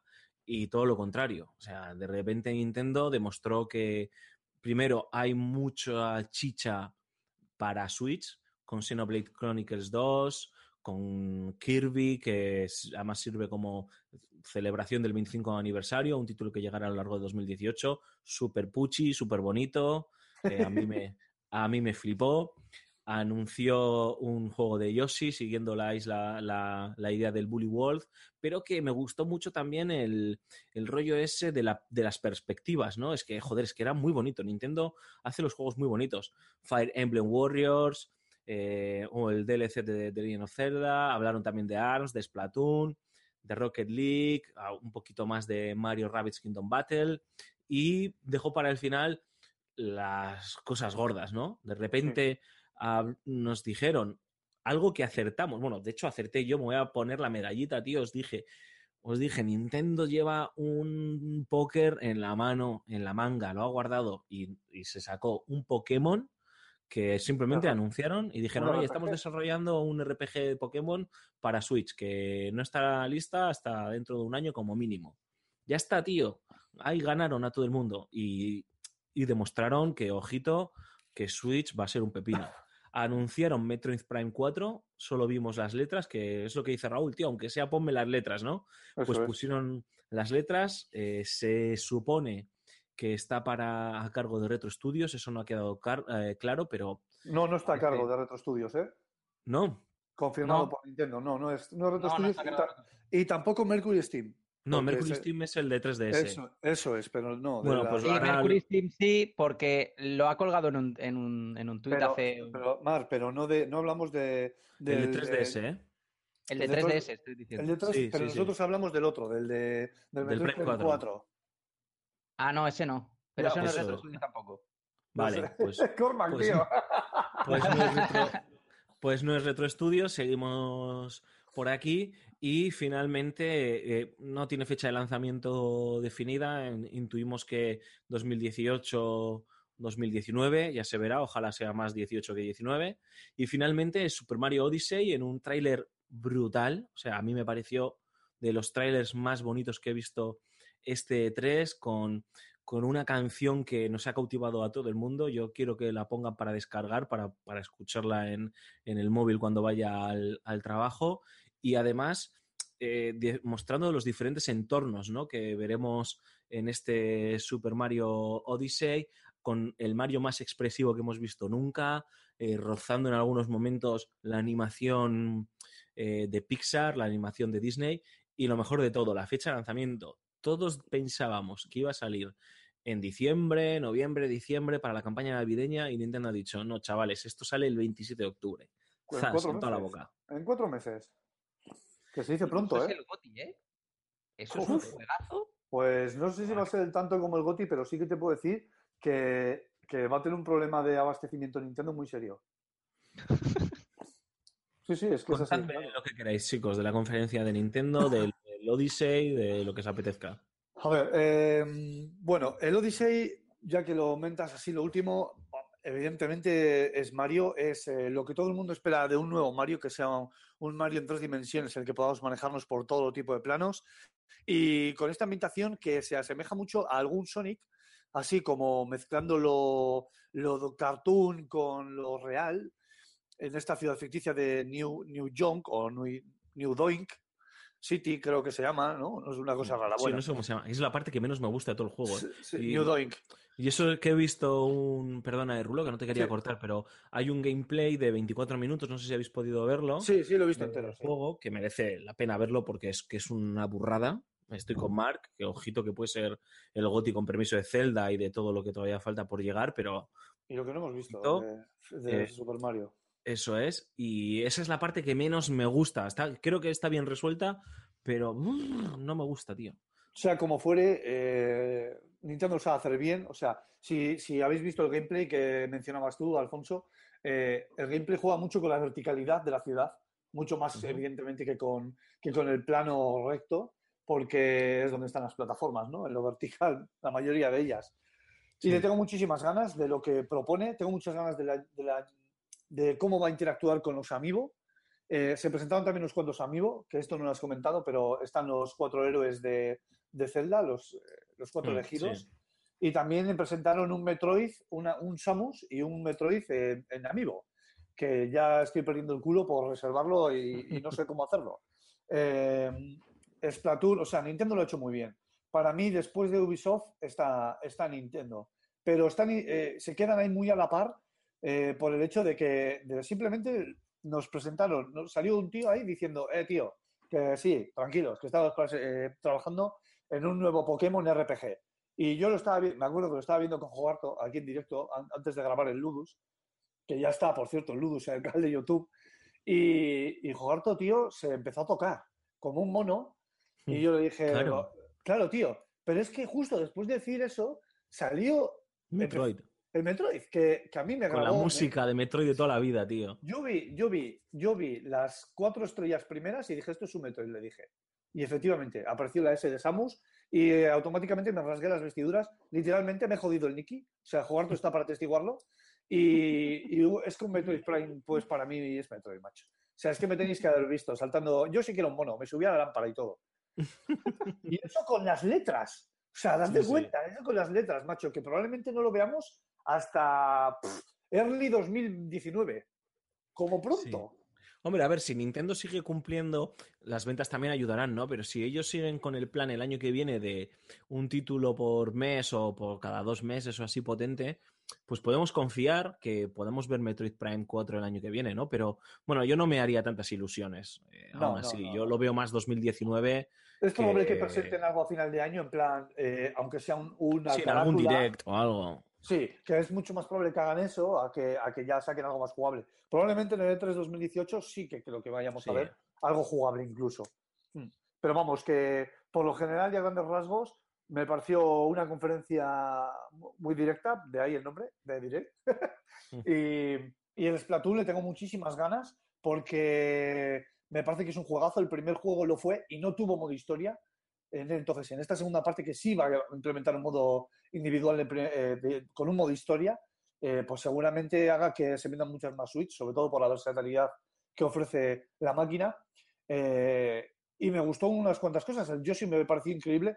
Me parece que incluso utilizan un Real Engine 4, fíjate lo que te digo, el Yoshi, y juega muy bien con las perspectivas. Y sobre todo que para jugar a dobles tiene que estar muy bien, muy gracioso, porque en un momento del vídeo se vio a dos, dos Yoshis diferentes, uno rojo y uno Sí. verde, eh, jugar por la pantalla. Y estoy convencido que te llevas la consola por ahí y que te pones a jugar con alguien a quien conozcas y uno con cada Joy-Con y seguro que te lo gozas. Y el Hombre, el Kirby, Kirby, pues, es- el Kirby tenía muy buena pinta también para Sí, jugar en sí. dobles, cooperativo y demás, ¿eh? Sí, el Kirby muy en la línea de, de Nintendo con esa, esos tonos exageradamente pastel, ¿no? Y esa rosita dominante en toda la paleta de colores. Y incluso, incluido el, el jefe final de toda la vida de los Kirby, que es el árbol, que aparece en el 100% de los jefes finales del primer mundo, creo que es del, de los Kirby. Eh, me gusta, me gusta mucho el rumbo que está tomando Nintendo. Creo que ha tenido un arranque de la Switch muy fuerte y tenía miedo a que se desinflase, pero viendo que te sacan un Pokémon y un Pokémon RPG y te sacan un Metroid y tienen ya un Zelda de lanzamiento y un Mario a la vuelta de la esquina, eh, creo que le están dando mucha chicha a la consola y que se lo están tomando realmente en serio y que están apostando fuerte, fuerte por ello. Y las pruebas son que también las third parties se están poco a poco, como si fuesen cervatillos, ¿no? Asustados, arrimando poco a poco la, la pata ahí a Nintendo. Y la prueba es, eh, por ejemplo, el FIFA, pero no un FIFA Legacy, sino un FIFA pues eh, hecho a la medida de, de Switch. Cormac, Así. cuéntanos. Madre mía. Bueno, voy a intentar ser más breve que Raúl, más que nada porque es que no podría decir más. es, que no, soy tan experto Nintendero. Yo lo dije en el anterior podcast que creía que Nintendo estaba en, en un punto difícil, importante de su, de su carrera con Switch, porque tenía que demostrar ¿no? que, con, que realmente apostaba por esa consola, que tenía un catálogo fuerte, que no le podía pasar como con Wii U, porque si no es que ya se iba al traste.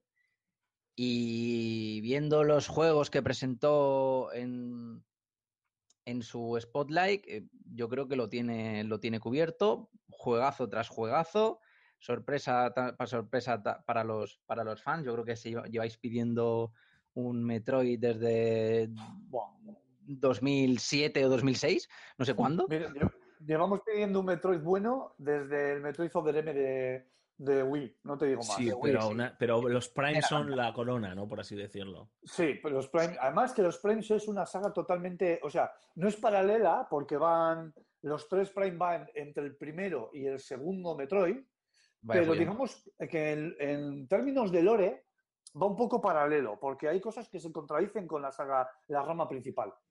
Ya, ya. Sí, bueno, bueno, sí, lo que, lo que iba diciendo. Juegazo tras juegazo, sorpresa tras sorpresa.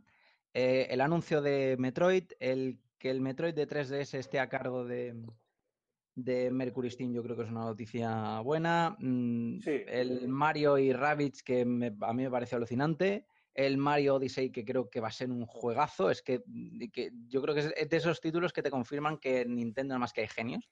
Escucharle a. Cormac hablar así de Nintendo es la hostia. O sea, Es, que, es verdad. que, a ver, que. Una vez cada mil años.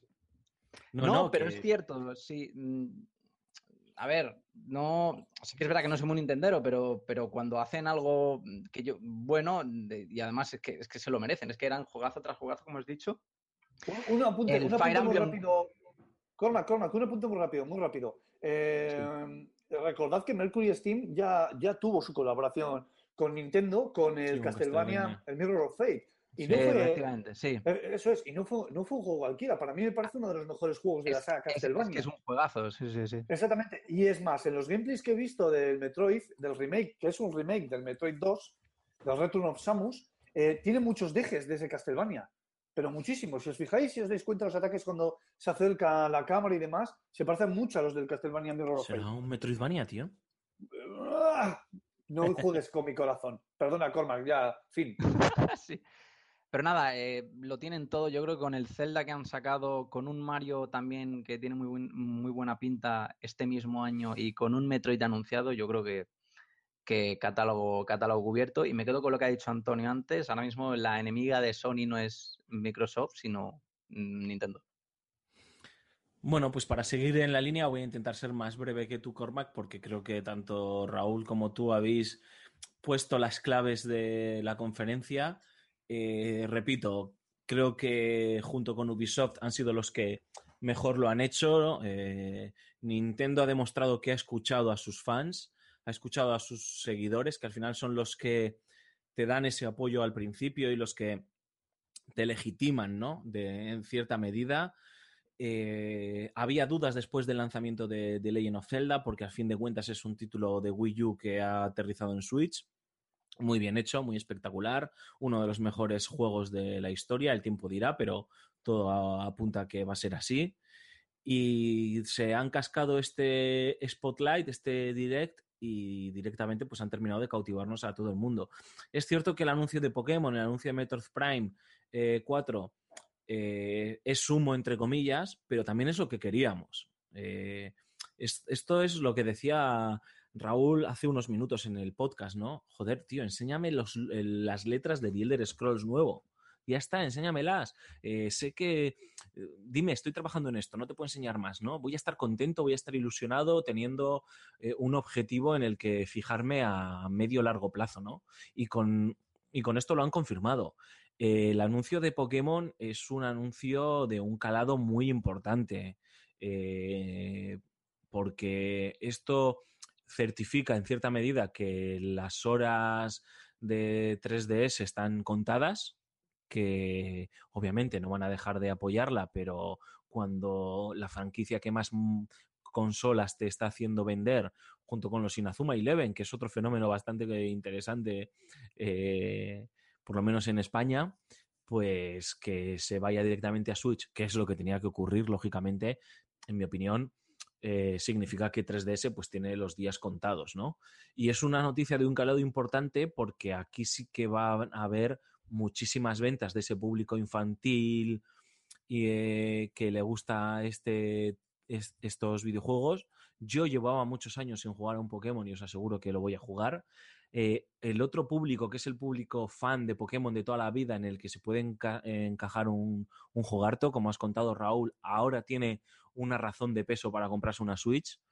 Y este es un movimiento eh, de estos que, como decíais, hace que las third parties empiecen a, a asomarse eh, como cervatillos a ver qué narices pasa. Porque claro, es que Nintendo estas navidades, eh, de aquí a marzo, si siguen con las perspectivas, van a haber colocado solo con Zelda, solo, ojo, ¿eh? Zelda, el Mario Odyssey y bueno, Splatoon, pero bueno, Zelda y Mario Odyssey, 10 millones de consolas, según las previsiones de aquí a marzo del año que viene. Uf, que es una barbaridad, macho. Que es una expectativa. barbaridad. Y de repente, y te falta Pero un son reales, ¿eh? Pokémon, Son reales. o Sí, sea, sí, sí, sí. y te falta un Pokémon, que eso te va a dar una barbaridad de consolas, más luego el Metroid Prime, eh, los Yoshi y demás, ¿no? Yo estoy contento, estoy entusiasmado, porque al final todos también necesitábamos certificar que Nintendo eh, no estaba desesperada con Switch y que, y que tenía un plan, ¿no? Y ese, es pla- y ese plan está ahí. Luego tiene esos jueguitos más pequeñitos o no, como el Kirby, como el Yoshi y demás, pero que, como decías, Cormac, demuestran que en Nintendo hay genios, ¿no? Porque hacen estos juegos y nunca fallan. O sea, no son el gran juegazo que te cambia la vida, pero son juegos muy competentes, ¿no? Que, que cumplen con los estándares y con los cánones de, de su género. Y finalmente, Odyssey. Eh, es que ya lo hemos dicho, tiene una pinta uf, muy buena. Eh, hacía mucho tiempo que no veíamos un Mario así, ¿no? Y Desde es. Galaxy 2. Eso es. Y los Galaxy dejaron el listón muy alto y son considerados los mejores Marios, ¿no? Y creo que este Odyssey puede superarlos. Y eso son palabras mayores. Y me gusta, ¿no? Me gusta que Nintendo siga teniendo ambición y siga cuidando al fontanero rechoncho y sigan siendo, pues en este sentido, los señores que van marcando el ritmo, ¿no? Y espero que le salga bien. Y encima es que el es el 27 de octubre, que tú lo has dicho, Raúl. En, en cuatro meses estamos jugando este juego. Ya, macho, y parece, es- que parece mentira. Es que en cuanto pase el verano ya estamos pensando ya en jugarlo, ¿no? Es, es, es alucinante. En fin, chicos, pues si no tenéis nada más que decir, me gustaría que vayamos cerrando ya el programa y obviamente me gustaría que lo cerrásemos eh, eligiendo cada uno de vosotros, pues es muy difícil. Pero venga, el juego que más os ha gustado que más os apetece de todo lo que ¿No habéis quieres hacer un top 5? Que somos tres. Venga, pues hacemos un top 5. Venga, Uf, vale. Joder, macho, top 5 es mucho. Venga, va. O Va, ya. nombramos un top 5, venga. Venga, va. ¿Quién empieza? Y, luego unas conclusiones finales. Venga, Vale. Cormac, tú mismo, que lo has propuesto. Pues venga, va, mi top 5. no voy a decir Kingdom Hearts 3 porque no cuenta, porque lo presentaron en el concierto ese que hicieron, no, ese 3 no cuenta. Pero bueno. Eh, de 5 para arriba, eh, me quedo con Ashen, ya lo he comentado antes. Eh, Beyond Good and Evil 2, Ujú. pintaza. Code Vein, que aunque enseñaron lo mismo prácticamente que ya sabíamos, es un juego que me sigue gustando, me sigue gustando bastante. El remake de Shadow of the Colossus y el ganador es Dragon Ball Fighter Z de calle. De calle. Voy yo. Venga, A ver. Rulo. El número 5 me quedo con Nathem también. El 4 me quedo con Shadow of the Colossus, el remake. Eh, el número 3 me quedo con el Yoshi, el nuevo Yoshi. Opa. El número 2, el número 2 me quedo con, es que jo, top 5 es jodido, pero bueno. El número en el 2 me quedo con Dragon Ball Fighters, es que Sí. era inevitable. Y con el número 1, si me lo permitís, me quedo con el Metroid Prime 4. si no se ha visto nada, gañán, No tío. no pero importa. Bueno, vale, pues me quedo te con dejamos, el. Te dejamos, te Ah, dejamos, te dejamos. Es que si Sí. no me matas, tío. Antes que, que hable Alfonso, eh, quería decir que mm, Dragon Ball Fighters Hablad si queréis del juego. sí, es, Vale, un- te- yo, yo también es quiero hablar. importante. Es muy Sí. importante el anuncio por dos razones. Primero, porque eh, yo creo que para mí y creo que para muchos, la franquicia de Dragon Ball estaba haciendo, estaba haciendo ya un Sonic. O sea, se estaba, maltratando. además que está- Sí. se estaba mal, eh, perdón, se estaba maltratando desde, desde que salió Tenkaichi 3, no había salido nada realmente bueno eh, de sus creadores y únicamente, bueno, básicamente estaban centrados en, en brawlers, que, es, que era de machacar botones y ya está. Por muy espectaculares que fuesen, eran juegos eh, más que nada eh, enfocados a los, a los fans. Pero lo ha cogido Arc System Works. Y Arc System Works, para quien no lo sepa, son los desarrolladores de juegos como la saga Black Blue y Guilty Gear, que este Guilty Gear último es básicamente es el mejor juego de, de lucha de esta generación. Así que algo, em, ese seguro, ese juego va a ser calidad, va a salir bueno seguro porque System Works es sinónimo de calidad. Rulo, Y otra cosa por la que es importante, que el rey de la lucha, como ya hemos comentado aquí, eh, el rey de la lucha desde la generación pasada siempre ha sido Street Fighter, por Capcom, porque Street Fighter es una saga que tira mucho de renombre y eh, básicamente suele ser el juego más popular, el juego más, más eh, jugado luego en torneos y un juego que siempre, siempre vende, salga mejor o salga peor. Pero este Street Fighter V ha, sido un fiasco total. Aún así, se sigue jugando bastante a nivel competitivo, porque básicamente porque tira de renombre, pero de renombre también puede tirar Dragon Ball, Dragon Ball Fighter. O sea, este y este y este este va a salir mejor que, Street Fighter V seguro, porque está, hay una gran compañía detrás que lo va a tratar con, cariño. Así que yo creo que esto puede ser, eh, esto, esto tiene que ser un toque para Capcom para que se espabile. Para que se espabile y que arregle sus juegos o que, o que no la cague con Marvel vs. Capcom Infinite, que tiene una pinta bastante fea. Lamentable, lamentable. Lamentable. Y hay una demo, se puede jugar. Sí, sí. Yo no lo he jugado, pero, pero he oído cosas Yo muy sí, feas. yo sí, yo sí lo he jugado, sí. Vale, pues, pues sí, básicamente ya está. Y yo creo que, bueno, para mí es el juego con el que me quedo de, de todo el E3. Dale, Rulo. Eh, Es cierto que Dragon Ball Fighters es uno de los juegos de, para mí de E3, pero con mucho. Desde hacía mucho que se demandaba un juego de Dragon Ball así, de esta guisa. No lo ha cogido, a ver, un poco pasando por lo que dice Cormac, ¿eh? no lo ha cogido cualquier compañía y esto es- ya lo hemos comentado. Pero hay una cosa que no me ha gustado y que igual estoy equivocado porque igual no lo he leído por ahí, pero eh, Dragon Ball Fighters no sale para Switch. Y creo que es un juego que pega perfectamente en el contexto de la Nintendo Switch. Y me parece un cagarro. Me parece No un sé yo qué decirte. Es Sí, que- yo creo que es un cagarro. Es un cagarro. Porque Es que, pega Raúl, perfectamente. Raúl, a, a Arc System Works le dijeron, queremos hacer un juego de Dragon Ball, queremos que hagas un, que hagas un juego de Dragon Ball que se centre únicamente en el competitivo. ¿Y dónde está el competitivo? El, el el el- el elenco de jugadores competitivos no está en Nintendo. Pero no importa. Aunque, Super. Smash Bros. sea la excepción, eh, lo- la gente que juega a los anime fighting games está en Xbox y está en PlayStation sobre todo. So- no sobre está- todo, entonces ahí no habría mercado. Pero, pero joder, lo podían haber sacado simplemente por darles al gusto a los consumidores de juegos de lucha de Dragon Ball en Switch. Y también tengo que decir que está hablando con gente que ha estado en el E3 jugando al juego in situ y me ha dicho que nos quitemos de la cabeza que no es un Guilty Gear. Quiero decir, que a pesar de que los que están detrás son los padres del Guilty Gear, los desarrolladores, eh, no es un juego Guilty Gear en cuanto a mecánicas. O sea, no, no nos vamos a encontrar la típica de puño, puño débil todo el rato y luego intercalamos ese tipo de combos rápidos que tienen los Guilty. No nos, vamos a No. encontrarnos eso, pero de otra manera. O sea, no, no, no se parece.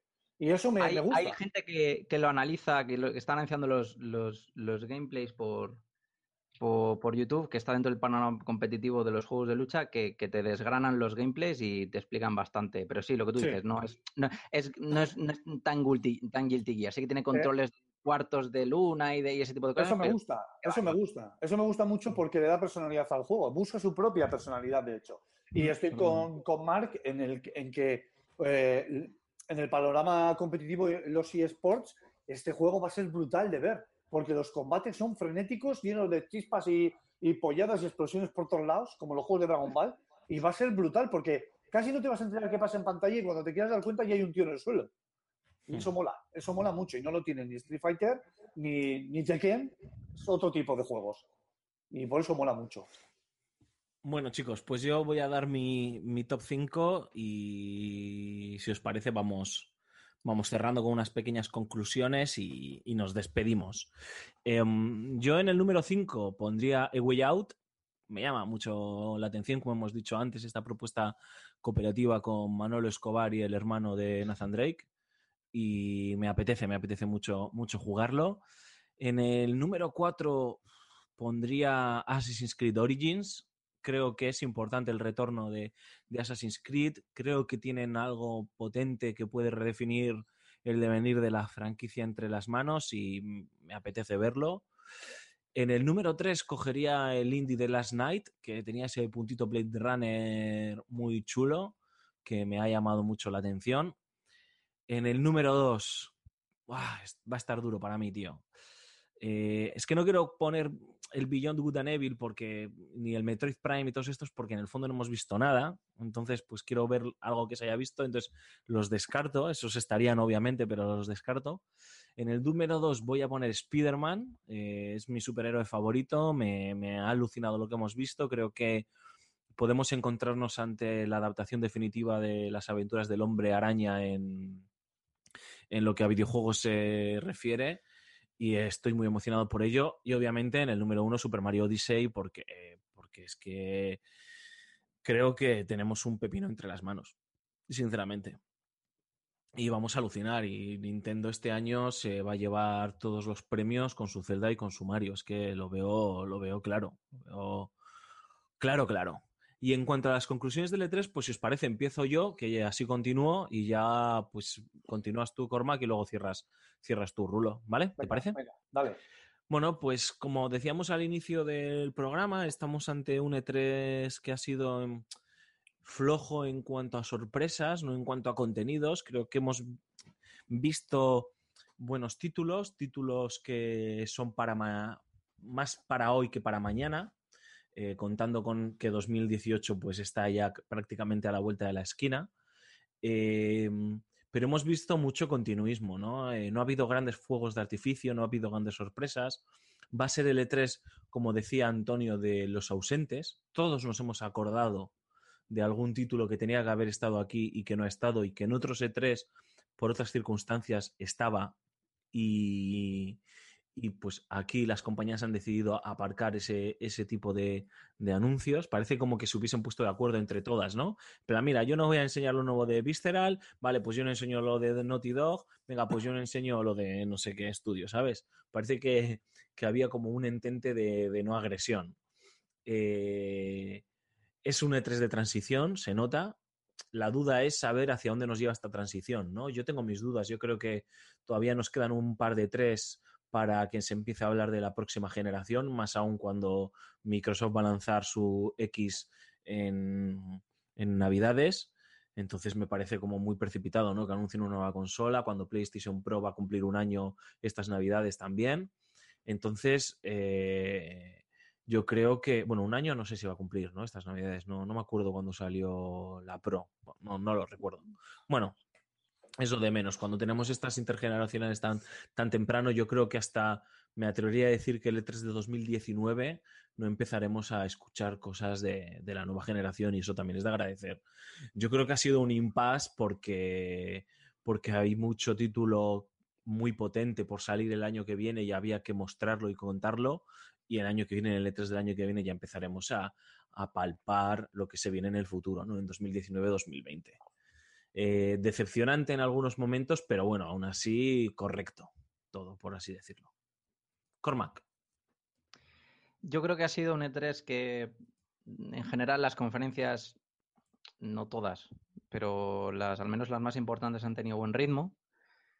Eh, me duele bastante por varias eh, ausencias. También creo que el pre-3, el pre-pre-3 le ha hecho bastante daño con la rumorología.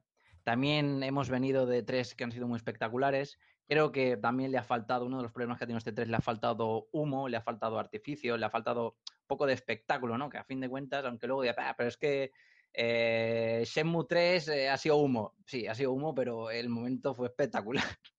fue espectacular.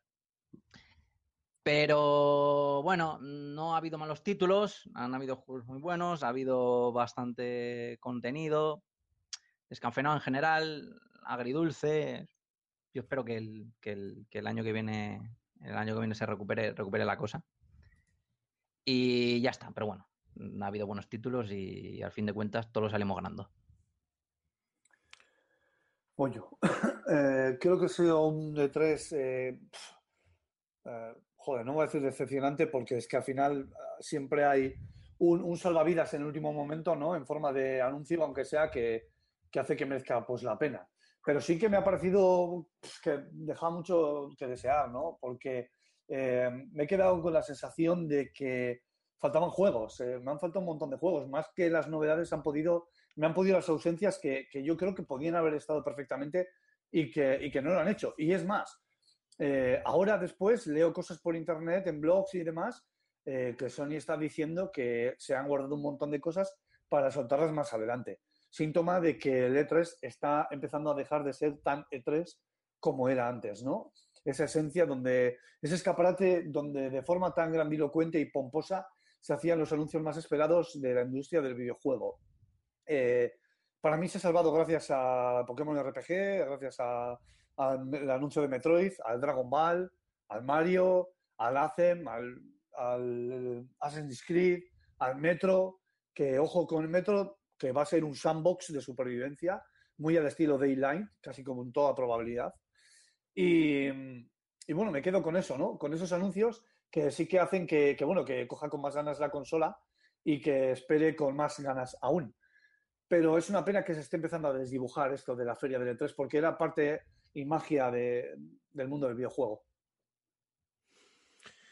Bueno chicos, pues el programa ha llegado, ha llegado hasta aquí, toca, toca despedirse. Creo que hemos hecho un repaso, oye, largo, entretenido sobre las conferencias, siempre hay cosas que se quedan, que se quedan fuera. Eh, ya sabéis que gracias a la magia de Internet podéis ver, si no habéis visto, volver a ver eh, las conferencias porque todas se encuentran ya en YouTube o en las diferentes páginas especializadas. Os animamos a ello. Y ahora sí que sí, Rulo, creo que toca despedirse. ¿Me, va, ¿me vas a dejar antes leer los comentarios? Eh, lo dejamos para el programa de la semana que viene. Venga. Que nos ha quedado ya un programa cargadito. La semana que viene acumulamos el de este y el de la semana anterior. Pre-3 bueno. y post-3. Venga, va, pues vamos eh, para terminar ya de una vez en este gran programa con las vías de contacto. Revista FSGM de Level Up. Estamos en Facebook, también tenemos Twitter, Google Plus y YouTube, donde tenéis que dejar un comentario, darle al like, difundir, para que luego el amigo Omar pues eh, pase por encima de los comentarios y Poncho le haga ahí un fail en directo. Eh, me encanta. También tenemos Ask, buscándonos por Podcast Level Up y también tenemos canal de Telegram. FSGamer de bolsillo, buscándonos por telegram.me barra FSGamer. Y por supuesto, y como siempre, no dejéis de visitar nuestras páginas web fsgamer.com y la página web del Fan Sirius Game Festival, fansiriusgamefestival.com. Y por último, va la ronda de Twitter personales, arroba gamo23, arroba alfonso gomezaje, arroba cormac barra baja 20, arroba trululius, arroba bao barra baja er, arroba antonio santo, arroba aymar barra baja ziquilín, y arroba Jogarto. Y sed muy buenos. Bueno, Rulo, hasta la semana que viene. Marc, la semana que viene más y mejor. Un placer. Hasta la semana que viene. Eh, espero, sí, voy a estar. Si grabamos el miércoles y demás, mmm, voy a estar seguro, pero a lo mejor estoy eh, más aquí, más allá que acá. Y se despide todos vuestros Alfonso Gómez, como siempre agradeciéndoos vuestra compañía, agradeciéndoos que nos hayáis elegido. Espero que hayáis disfrutado de este programa de L3, espero que hayáis disfrutado de la Feria de Los Ángeles. Ya sabéis, dejadnos vuestros comentarios, vuestras críticas, vuestras opiniones, cuál, es, cuál ha sido para vosotros la ganadora de L3, el mejor juego, vuestras decepciones. Las leeremos de verdad la, la semana que viene. Disfrutad del buen tiempito, disfrutad del verano que ya está aquí con nosotros y nos vemos, nos escuchamos la semana que viene. Agur, adiós. Like